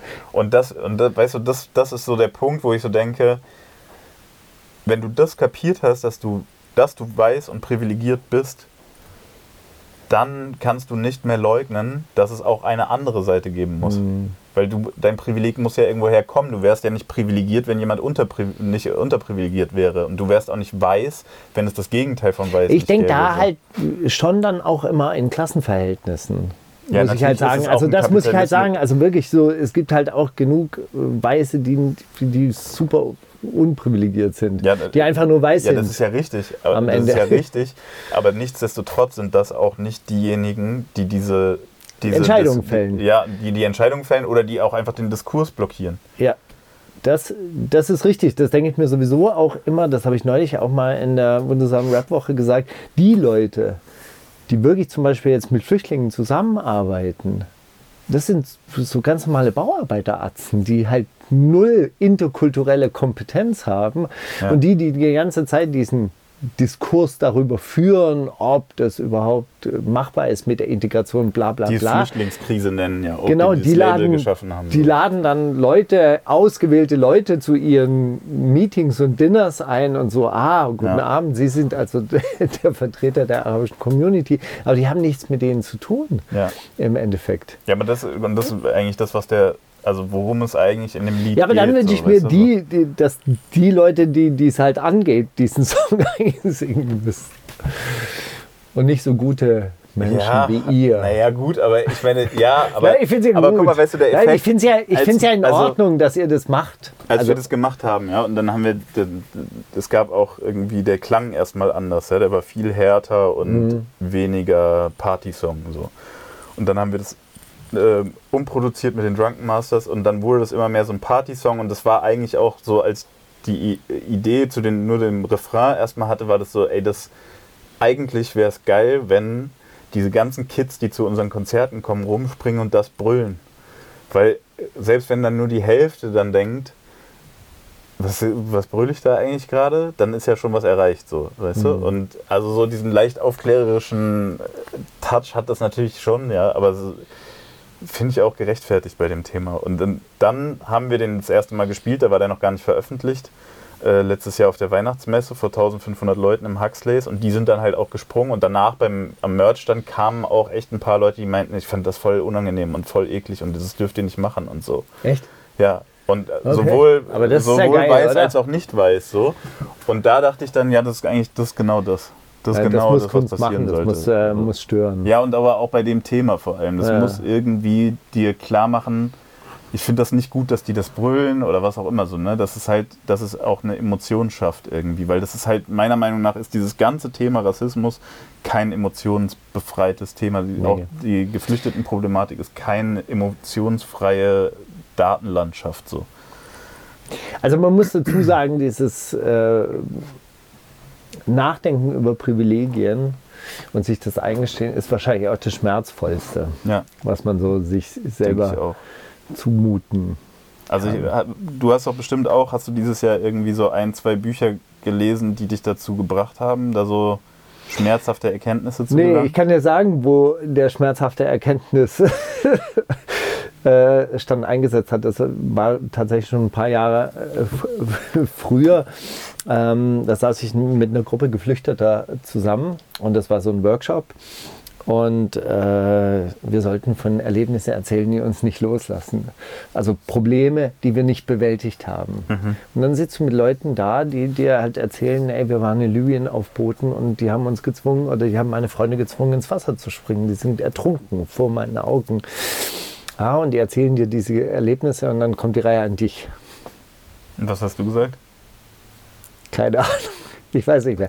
Also wirklich, aber was denkt man so? Ey, ich habe Probleme mit dem Finanzamt, die Steuer sitzt mir im Nacken, mein Keller ist nicht aufgeräumt. Was erzählst du da? Was sind deine Probleme, die du nicht gelöst hast? Ja. Irgendwas habe ich gesagt und dann saßen die alle auch noch um mich rum und meinen, ja, ja, ist auch ein Problem. Aber, das- aber das ist ja auch mein, voll da- wichtig, Da weil gehst da du, ging es da ja gehst du ganz ja, oft so, ja, bei mir ging es auch schlecht, was du vorhin auch gesagt hast, dass ganz viele Leute sind weiß und nicht privilegiert, das ist ja richtig, aber gemessen, und das ist ja, das, das bringt einen ja auch immer wieder in diese Zwickmühle, was ich vorhin auch meinte, darf ich mir das anmaßen, von Rassismus zu sprechen, den ich erfahren habe, wenn eigentlich die Ausmaße von Rassismus sind, dass du in den USA bei einer falschen Verkehrskontrolle einfach stirbst, Hm. wenn du schwarz bist. So, da darf ich dann darüber reden, dass das für mich Rassismus war. So, ne? und, und auch das ist ja Teil des rassistischen Systems, Menschen diese Erfahrung sozusagen abzusprechen Mhm. so, und, und Verhältnisse aufzubauen. So. Und Mhm. ich finde das voll wichtig. Ich bin da auch immer noch nicht an einem Punkt, wo ich sage, jetzt ich habe es geblickt oder ich fühle mich damit jetzt gut oder weiß jetzt, wie ich damit umgehen muss. Gar nicht. Aber ich finde, dieses Jahr hat es auf jeden Fall bei mir zumindest auf der einen Seite verschärft und auf der anderen Seite aber halt auch wieder so, indem man dann, weiß ich nicht, zum Beispiel, ich habe das Buch von Tupoka Ogette gelesen, Exit Racism, Hm. und habe da auch echt, also Fakten erfahren, die ich vorher nicht kannte. Das zum einen, die mich jetzt aber vielleicht auch gar nicht so tangiert haben, aber dann trotzdem zu merken, so, ey, auch ich erhalte dieses rassistische System mit aufrecht, Hm. was dann halt wieder jemand anderen trifft. Es gibt noch jemanden, der darunter steht in, dieser, Mhm. in diesem Klassendenken von Rassen. So. Hm. Und so, also ich finde, so die, diese, dieses Checken von Privilegien ist extrem wichtig. Auch, dass du, wenn du weißt und nicht privilegiert bist, immer noch privilegiert bist. Alleine, dass du Ja, in Deutschland lebst, ja. ist ein Privileg. Äh, ein Privileg. So, dass du weiß bist, ist ein Privileg. Ja. Und das finde ich dann schon, äh, deswegen der Song ist ja, also ist tatsächlich auf unserem Album einer der wenigen Songs, der dann noch so Ironie und Überspitzung einsetzt. Ähm, sonst haben wir uns das nicht mehr so oft geleistet. Aber da an der Stelle, weil wir gemerkt haben, ey, selbst unter unseren Hörern, als ich dieses, dieses Abendlandlied rausgebracht habe, waren Leute, die gesagt haben, ich höre euch seit zehn Jahren und jetzt kommst du mit sowas, das ist doch Bullshit. Mhm. Das ist, du, du übertreibst. Das mhm. ist gar nicht der Fall. Das ist super pessimistisch. Äh, als wäre Warst du da Europa enttäuscht so. manchmal von, von Hörern? Enttäuscht nicht. Quatsch, Alter. Enttäuscht bin ich dann nie. Ich denke nur. Nee, von, deinem, von eurem Publikum dachtest du vielleicht. Nee, nee, nee. Ich denke dann oft echt einfach nur so krass, wie hast du meine Musik gehört? Mhm. Wie konntest du das denken? So, ne? Oder wie, kon wie konntest du bis zu diesem Punkt kommen mit unserer Diskografie und jetzt enttäuscht sein, so, weißt du? Ich finde bei manchen Sachen, wir haben viel krassere Sachen mal gesagt oder so, mhm. ne? Und da denke ich dann manchmal so, kapiere ich einfach nicht. Aber nee, eine Enttäuschung ist eigentlich, Enttäuschung ist eigentlich eher, dass man so merkt, ähm, du, machst, du machst das alles und du erzählst das alles und manche Leute hören dann doch nicht zu, obwohl die Fans von dir sind. Naja, sie so, ne? projizieren ne? halt was in dich rein. Ne? Du bist eine Projektionsfläche, das ist ja nicht ja. eins zu eins. Das ist ja das Gleiche, wie wenn Leute dich anschreiben und sagen, gib mir mal einen Rat, du bist mein bester Freund. Ja. So. Hast du so Leute eigentlich auch? Hast du so Stalker? Nee, das passiert relativ wenig, aber wir hatten es neulich in der, in der Radiosendung, dass äh, Leute uns halt wahnsinnig persönliche Sachen schreiben. Also von, von ihrem Vater, der, der, der irgendwie einen Schlaganfall hatte und mit dem sie gerne die Gespräche geführt hätten, die wir beide in der Radiosendung führen und so. Also, Was sind das für schräge Vater-Sohn-Beziehungen? Aber ist das, naja, ich gut, ja aber wir haben ja nie so richtig gehört. Naja, ist das wir haben, so bei euch naja, so wir haben Team, ja, oder was? Klar, wir haben ja schon auch so ein, so ein Generationen-Gap zwischen Ja. uns. Also ich habe leider kein Wasser Das ist mehr. nicht schlimm. Ich muss eigentlich eh pinkeln. Deswegen. Das ist auch gut, Wir wenn ich müssen auch so langsam Schluss machen. Das ja Sind auch wir schon so lange? Ich. Ich glaube, wir sind schon einigermaßen lange. Aber, Ähm, aber, aber ist so- bei uns ist es ja so, also wir haben diesen Generationen-Gap, also es könnte theoretisch sogar Vater und Sohn sein. Und äh, natürlich, wenn man jetzt halt so einen, so einen 0815 Vater hat, der vielleicht sogar nie gelernt hat, irgendwie über seine Gefühle oder seine Gedanken zu sprechen, dann wünscht man sich das vielleicht auch manchmal. Ich glaube aber, das ist bei diesem Podcast eh so ein Ding. Wie, wie oft passiert es, dass man jemandem so lange zuhört, mit dem man jetzt nicht verwandt Mhm. oder zusammen ist? Hm. Dass man so jemandem, also bei euch, ihr seid ja jetzt auch bei 200 Folgen oder was weiß ich. Das heißt, da haben ja Leute teilweise über 200 Stunden euch zugehört. Das ist ja extrem viel Zeit, die man jemandem schenkt, den man gar nicht kennt. Das, ich glaube, es Ja, lässt sich nicht verhindern, stimmt. dass die Leute als Hörer auch irgendwann das. Also ich habe das auch mal gelesen, dass das wohl irgendwie psychologisch auch so schon Studien gibt, dass die sagen, wenn du jemandem so lange zuhörst und dann auch so nah, also das ist ja praktisch, als würde dir jemand direkt Ja. mit dir sprechen sozusagen, auch wenn es ein Gespräch zwischen zwei Leuten ist, dass du irgendwann so eine emotionale Bindung dazu aufbauen musst aus evolutionären Gründen schon. Okay. Und, und ich glaube bei so Aber das ist ja dann bei, bei Rap fast genauso. Ja, aber Gut, ich glaube, da ist es eine dann ja, das ist glaube ich was anderes. so. Du hörst ja nicht jemanden atmen und ja. zögern und so, es ist ja sehr Ja. stilisiert alles so. Und ich glaube, bei so Podcasts, das lässt sich nicht vermeiden, dass Leute denken, sie sind mit den Leuten befreundet so. Ich glaube, deswegen ist auch Böhmermann so erfolgreich, weil der ist ja mega Unsympath eigentlich. Ja. Und, äh, und Olli Schulz, also ich meine, der ist sympathischer so, aber das sind jetzt beides keine Typen, wo man so sagt, so, ja, den höre ich jetzt stundenlang zu. Na, das Olli ist halt Bombe wirklich sehr, an, sehr so. witzig. Ja, aber das, Der ich ist glaube, halt der Grund, lustig. warum die, warum die jetzt auch so, weißt du, warum das so die Ikonen der Unterhaltungsindustrie in Deutschland geworden sind, ist, weil so viele Leute denen so viel Aufmerksamkeit einfach, Ja. einfach nur durchs Zuhören geschenkt Kann haben, sein. dass sie denken, das ist einer, das, weißt du, mit dem könnte ich, also mit dem könnte ich auch zusammen wohnen, wir würden uns super verstehen. So. Ja. Ne, die Leute glauben halt auch, glaube ich, schon auch, dass sie dich kennen. Ja, ja, genau. Ja? Ja. Ich meine, es gibt ja schon auch Leute, die mich im Supermarkt ansprechen. Na, ist der C wieder geheilt? Und ich so, hä? Wann habe ich dem das erzählt? Ich so, ah, Podcast. Ich hätte echt, bei dir hätte ich jetzt, also nicht, weil du unsympathisch bist, aber du provozierst ja oft und ich hätte eigentlich gedacht, dass du viel mehr so Leute hast, die dich dann einfach so fronten irgendwo im Supermarkt. Ich bin doch so. ganz weich geworden. Ich bin doch, ich bin doch auch Ja, stimmt mittlerweile.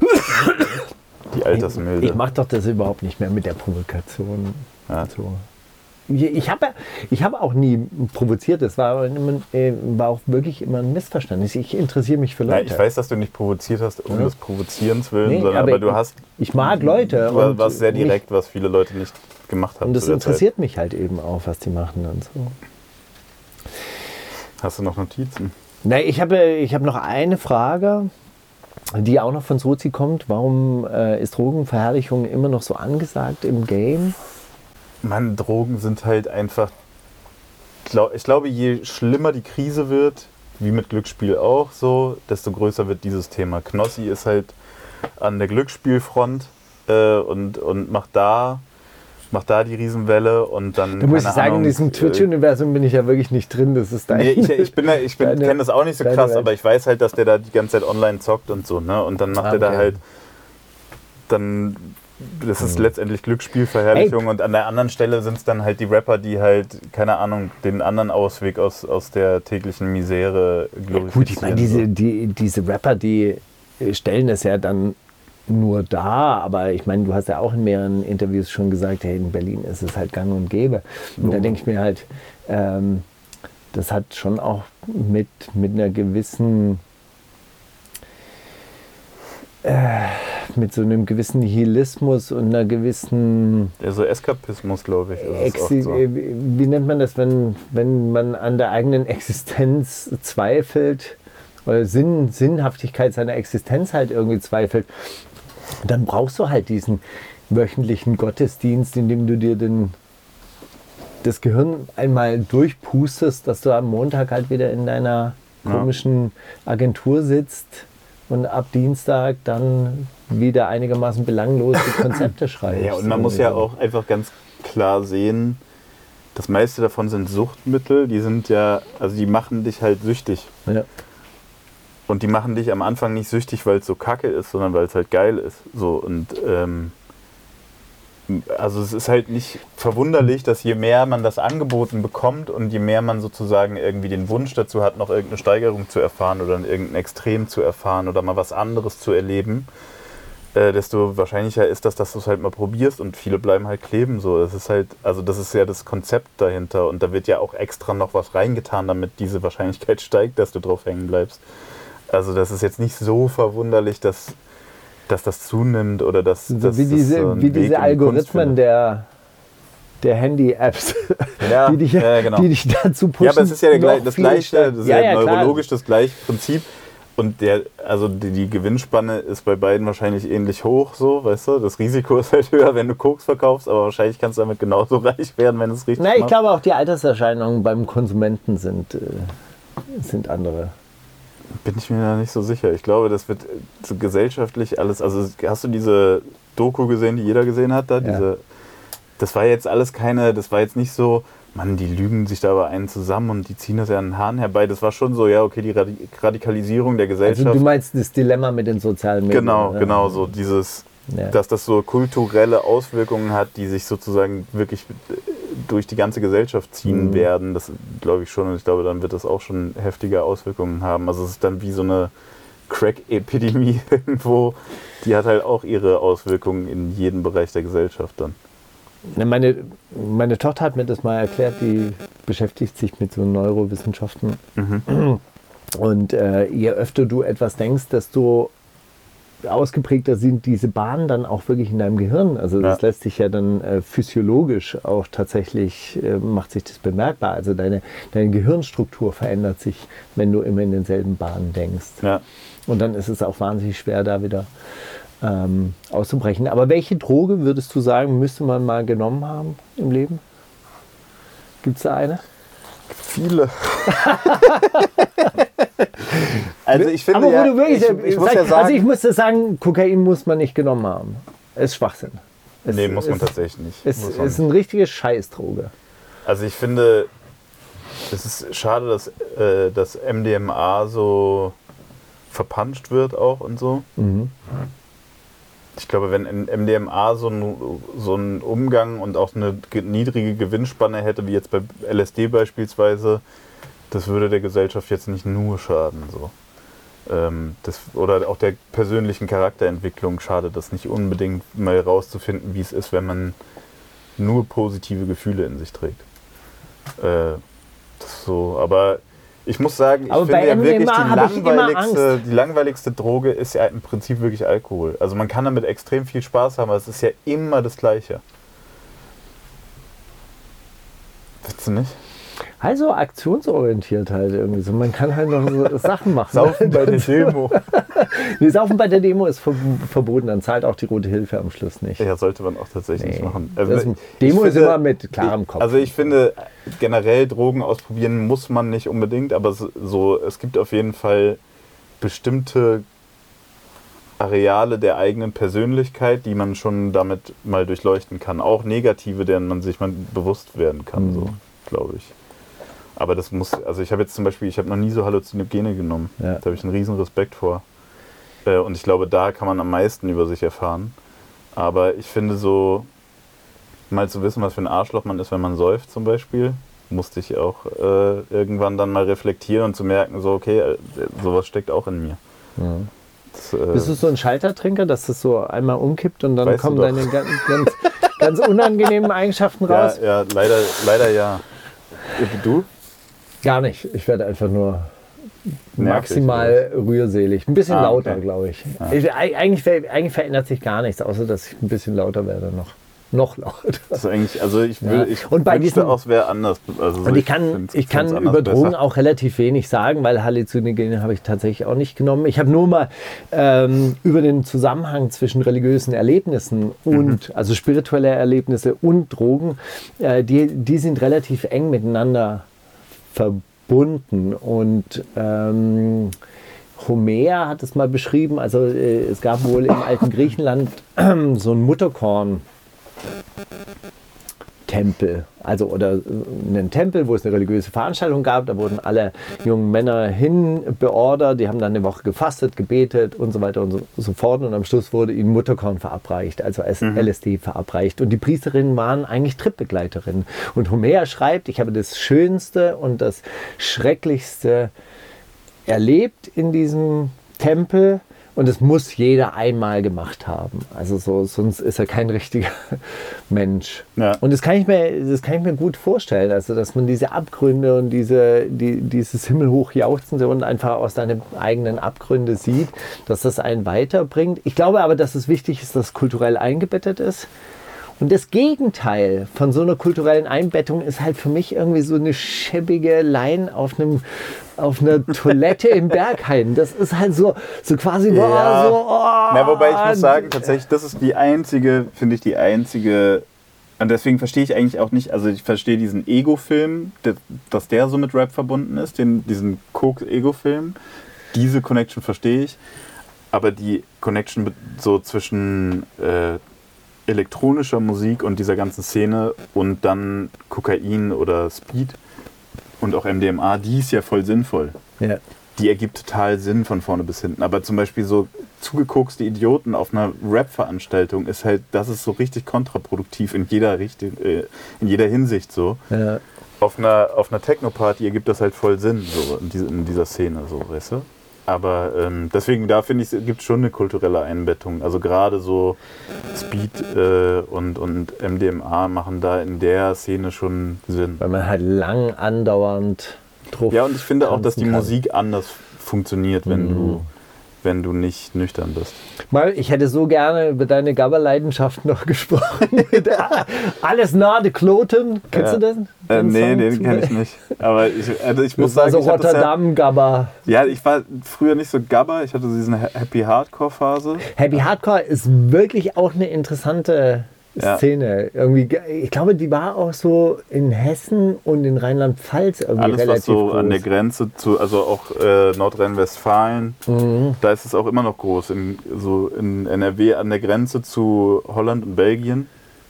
Da, so in der, in der Grenzregion gibt es noch immer so richtig große Dinger.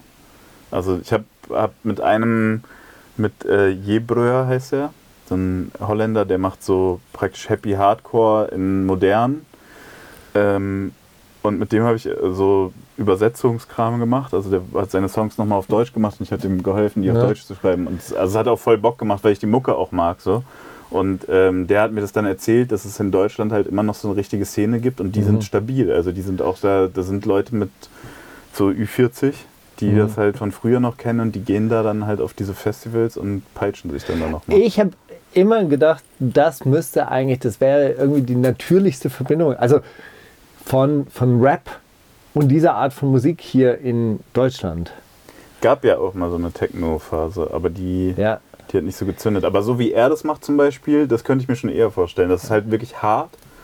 Und dann in den Texten auch trotzdem, also das könnten Rap-Songs sein. Der, der ist auch eigentlich Rapper und hat, der Ja. meinte auch zu mir, hat früher so Songs mit 128 Zeilen geschrieben und so und hat dann aber irgendwann gemerkt, dass die Leute stehen ja nur so da und fühlen das gar nicht richtig so. Ja. Und sondern wenn das dann halt knallt, dann das würde und dann schon diese 128 mich- Zeilen einfach so auf drei richtig Ja, ja, genau. geil Genau, runterkürzen. genau. Aber der hat trotzdem, der hat dann auch so, der hat in, in Holland dann auch wirklich, der war dann auf einmal so eine Art kleiner Superstar. Also das ist ja voll das kleine Land, du brauchst nicht so viel, Mhm, um da so mhm. ein Star zu werden. Aber der hat sich da mit der Kirche angelegt, weil der halt so einen Song hatte, auf den die Kirche sofort angesprungen ist. Okay. Irgendwie, äh, ich bin das Kind des Teufels, glaube ich, oder so. Und dann hat die Kirche das in Holland verbieten lassen, dass denkst man aber, den- Holland liberalstes Land der Welt. Nee, nee, die haben so. eine richtig große katholische Lobby, Krass. hat er mir erzählt. Und der meinte dann, man durfte den Song von ihm dann nicht mehr in der Schule hören, zum Beispiel. Das war dann Krass. so, das, das war dann, musstest du, wurde geahndet sozusagen. Und ja dann zwei Jahre später spielt er aber halt auf so Abi-Festivals und so. Ähm, ich fand das irgendwie schon cool, weil das hat irgendwie mehr Impact als, keine Ahnung, also so findet man einen deutschen Rapper, der so, ein, so eine Welle auslöst in Deutschland, so, weißt du? Ja, also, aber mit einem selten. guten oder also mit einem guten Gegner. Ja, ja, ja. Ja, keine Ahnung. Ich, ich finde es auch. nicht ich mit so einem Schei also nicht mit so Homophobie, wo man wirklich sagt so, ey, Ja, oder halt einfach nur so wirklich nicht. Provokation um eine Provokation willen. So, ne? Ja. Bei ihm war das eigentlich eher Zufall und der hat es dann auf die Spitze getrieben irgendwie. Cool. Also als nächstes mache ich ein Gabba-Album auf jeden Fall. Das würde mich persönlich tatsächlich Ich hätte voll Bock, aber es, ich kenne niemanden, der, Auch Heavy also, Hardcore. wenn, wenn jemand guten Hardcore produziert, dann schreibt mir bitte. Ich hätte echt Bock auf sowas tatsächlich, aber ich weiß nicht, wer sowas macht. Ja. Ich würde es auf jeden Fall gerne mal probieren. Na doch, ich kenne vielleicht so, so ja, ich weiß, da kenne ich mich tatsächlich im Techno-Bereich zu wenig aus. Ich glaube, das ist Aber auch weißt du, dass es früher, also wirklich, äh, ich habe das gehört bei dir, dass, dass es da immer diese Affinität gab. Das Krasse war, dass als ich angefangen habe auszugehen, war Rap und Techno so quasi zwei Seiten einer Medaille. Das, Auf also der es gab- gleichen Party dann, oder Nee, was? nee, nicht auf der gleichen Party. Ja, doch, teilweise sogar auf den gleichen Partys, wo es einen Rap-Floor gab oder einen Hip-Hop-Floor. Damals war Hip-Hop nicht so groß, aber es gab ja damals auch äh, jede Menge Hausproduktionen, die eine B-Seite hatten, die eine Hip-Hop-Seite ja. hatten. Also, oder wo, wo halt Hip-Hop-Produzenten noch Hausstücke produziert haben. Aber es kommt jetzt auch wieder durch diese Beat-Produzenten-Geschichte und so. Ja. Und die Clubs, in die ich gegangen bin, das waren eigentlich Techno-Clubs. Und da gab es halt einen Hip-Hop-Abend, Aber die guck mal jetzt so DJ Hausmarke aufgelegt Diese neuen so. Summer Jam Sachen zum Beispiel, die sind auch, da gibt es dann auch immer nochmal einen Clubmix. Das ist auch richtig Techno eigentlich dann. Mhm. Gibt da schon noch so viel Einflüsse. Ich glaube, wenn man, wenn man so, wenn die Clubkultur wieder zurückkommt, dann könnte das so, sogar aufgehen. Wenn die Clubkultur wieder zurückkommt Mal und die. Clubs alle, alle tot sind und dann aufgekauft werden von Live Nation und dann gibt es Ja, ja. so Franchise-Clubs. irgendwie genau so. so. so Gibt nur noch Ketten. Ja, So wie die Autobahndiskotheken dann. ja, Ja. schrecklich. Ja, abschließende Frage. So ein bisschen so Gedanke der Woche mäßig. So, was beschäftigt dich oder mit, mit was für Gedanken gehst du durch, durch die Stadt?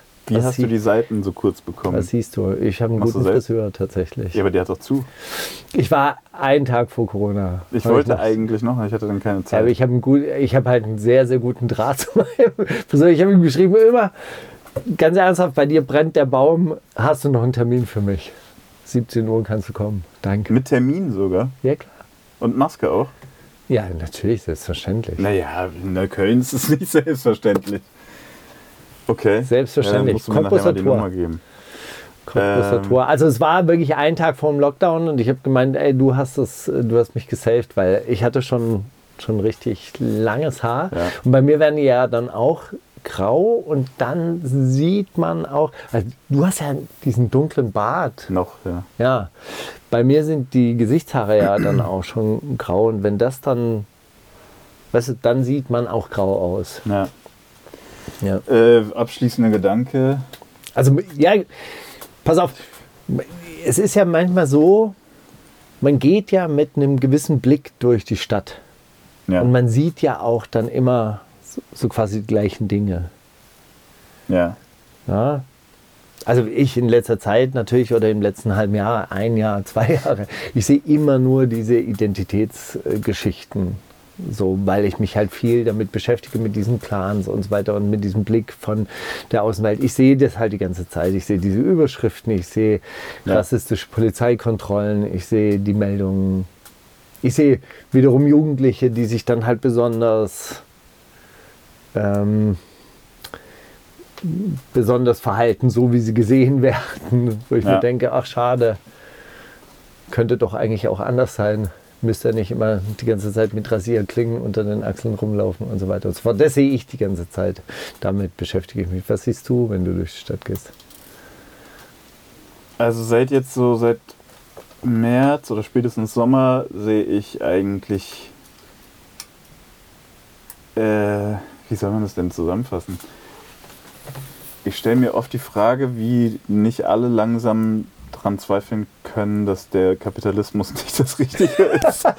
Ich, das ist wirklich, das, das wird für mich immer unbegreiflicher und wie auch, also wie die Leute sich ihre, diese, auf Englisch sagt man so, choose your battles, wie die Leute sich ihre, wie sagt man das denn, so ihre Schlachten aussuchen. Hm. Wo, wo ich dann so denke, das ist jetzt das, worüber du dich aufregst, Alter, verstehst du nicht, dass das Problem dahinter nicht ist, keine Ahnung, dass dein Nachbar mehr zu essen hat, sondern das Problem ist, wo das Essen herkommt und wer entschieden hat, Mhm. wer es bekommt, so. Wie es produziert Also, wird. ja, also der, für mich ist es wirklich so eine Art Zweifel am gesunden Menschenverstand, aber wirklich bezogen darauf, wie kann man jetzt nach diesem Jahr nicht ernsthaft darüber nachdenken, wie kann man den Kapitalismus verändern oder abschaffen. Musst du nur einmal in ein SPD-Büro reingehen, der erklärt dir, warum es nicht geht. Ja, ist, ist, ist tatsächlich so. Aber das habe ich mir neulich auch gedacht. Hey, ich habe einen befreundeten Wirt, der sagt, die Pommes-Speicher sind voll. Er, kriegt Pommes zum Nulltarif. Und ich, also ich habe persönlich Kontakt zu Leuten nach Ruanda, die hungern. ja. Die haben nichts zu fressen. Ja, aber ich finde auch so schon auf kleinerer Ebene ist es so, wo die Leute sagen, ja, die, die Maßnahmen der Regierung, wovon soll, ich, wovon soll ich denn leben, wenn ich jetzt nicht arbeiten gehen darf? Ich denke, das ist doch keine, ist doch kein, keine Erlaubnis, die dir erteilt wurde zu arbeiten, die jetzt wieder entzogen wurde, sondern es ist ein Zwang, dem du unterliegst. Ja, arbeiten Und musst jetzt du. zeigt sich einfach, wenn du diesem Zwang nicht nachkommen kannst, bist du einfach alleine und gefickt. Ja. Und dann sollte doch die, Und die ganzen Frage nicht Hilfsprogramme sein, und die ganzen Hilfsprogramme werden dafür ausgegeben oder müssen dafür ausgegeben werden, dass du deine Miete bezahlst. Die Vermieter ja. kriegen Ja, die ganze Zeit so auch noch. so werden alles subventioniert. Und dann- ja, und die Pommesspeicher sind voll. Ja, und dann, dann, dann frage ich mich, wie kann man spätestens jetzt nicht so langsam den Gedanken haben, Moment mal, irgendwas ist hier faul. Also so, es ist ja, es geht ja gar nicht um meinen Chef, der ein Arschloch ist. So, weißt du? Das, und das, also di- diesem, diese, das ist äh, permanent, auch wenn ich über irgendwie, wenn es um, um die EU-Außengrenzen geht oder so, irgendwie, das kommt am Ende immer auf diesen Gedanken zurück, wie kann man das jetzt nicht anzweifeln? Zu, zu dieser Zeit jetzt gerade. Wie kann man ernsthaft denken, hoffentlich wird alles wie vorher? Das kann ich, das ist wirklich, da, da komme ich aber auch nicht zu einem sinnvollen Schluss für mich. Es ist einfach weird. Aber dann noch die letzte Frage. Wie groß ist deine Bereitschaft, dich zu organisieren oder dich, also dich da jetzt ernsthaft auszu? Ich will, das, aufzunehmen. ich will das machen. Ich weiß noch nicht wie, aber das war auch ein tatsächlich eigentlich das beste Ergebnis aus diesem Gespräch mit dem Bundestagsabgeordneten war danach, dass ich gemerkt habe, okay, dieser, wenn ich mich nur an den Missständen aufreibe, mich empöre und sozusagen nur die ganze Zeit darauf aufmerksam machen will, werde ich daran entweder kaputt gehen oder irgendwann aufhören, weil ich es Mhm. aufgebe. So. Mhm. Ich muss in irgendeiner Form etwas machen, was dann handfester ist. Ob ich jetzt, äh, keine Ahnung, in irgendeinem kleinen Verein zweimal die Woche irgendeine Aufgabe übernehme oder ob ich mich organisiere, wie du es machst oder so, aber irgendwas in der Richtung, das ist auch so mein Vorsatz fürs nächste Jahr eigentlich, also tatsächlich erst nächstes Jahr, weil ich dieses Jahr einfach genug anderes noch fertig machen musste, so, was ich mir, was ich angefangen hatte. Aber für nächstes Jahr will ich das machen. Die Bereitschaft ist auf jeden Fall da. Ich freue mich auf den zweiten Teil von diesem Talk, weil wir hätten heute jede Menge, Ich habe gar kein Zeitgefühl. Ich weiß nicht, wie lange wir je, geredet jede. Menge anderes zu besprechen. Ich bedanke mich bei Blue Mikes, äh, die Ich diese Sendung Auch wenn es sein muss. möglich gemacht haben. Und ich bedanke mich bei dir, dass du da warst. Danke für die Einladung. Es war sehr schön, Mann. Vielen Dank. Das war der Bunker Talk. Ihr könnt abonnieren. Folgt Markus Steiger auf allen Kanälen. Genau, Insta. Ich mache auch so Pornfood und so. Food Porn, meine ich. Ja, folgt ihm. Tschüss, danke. Danke dir.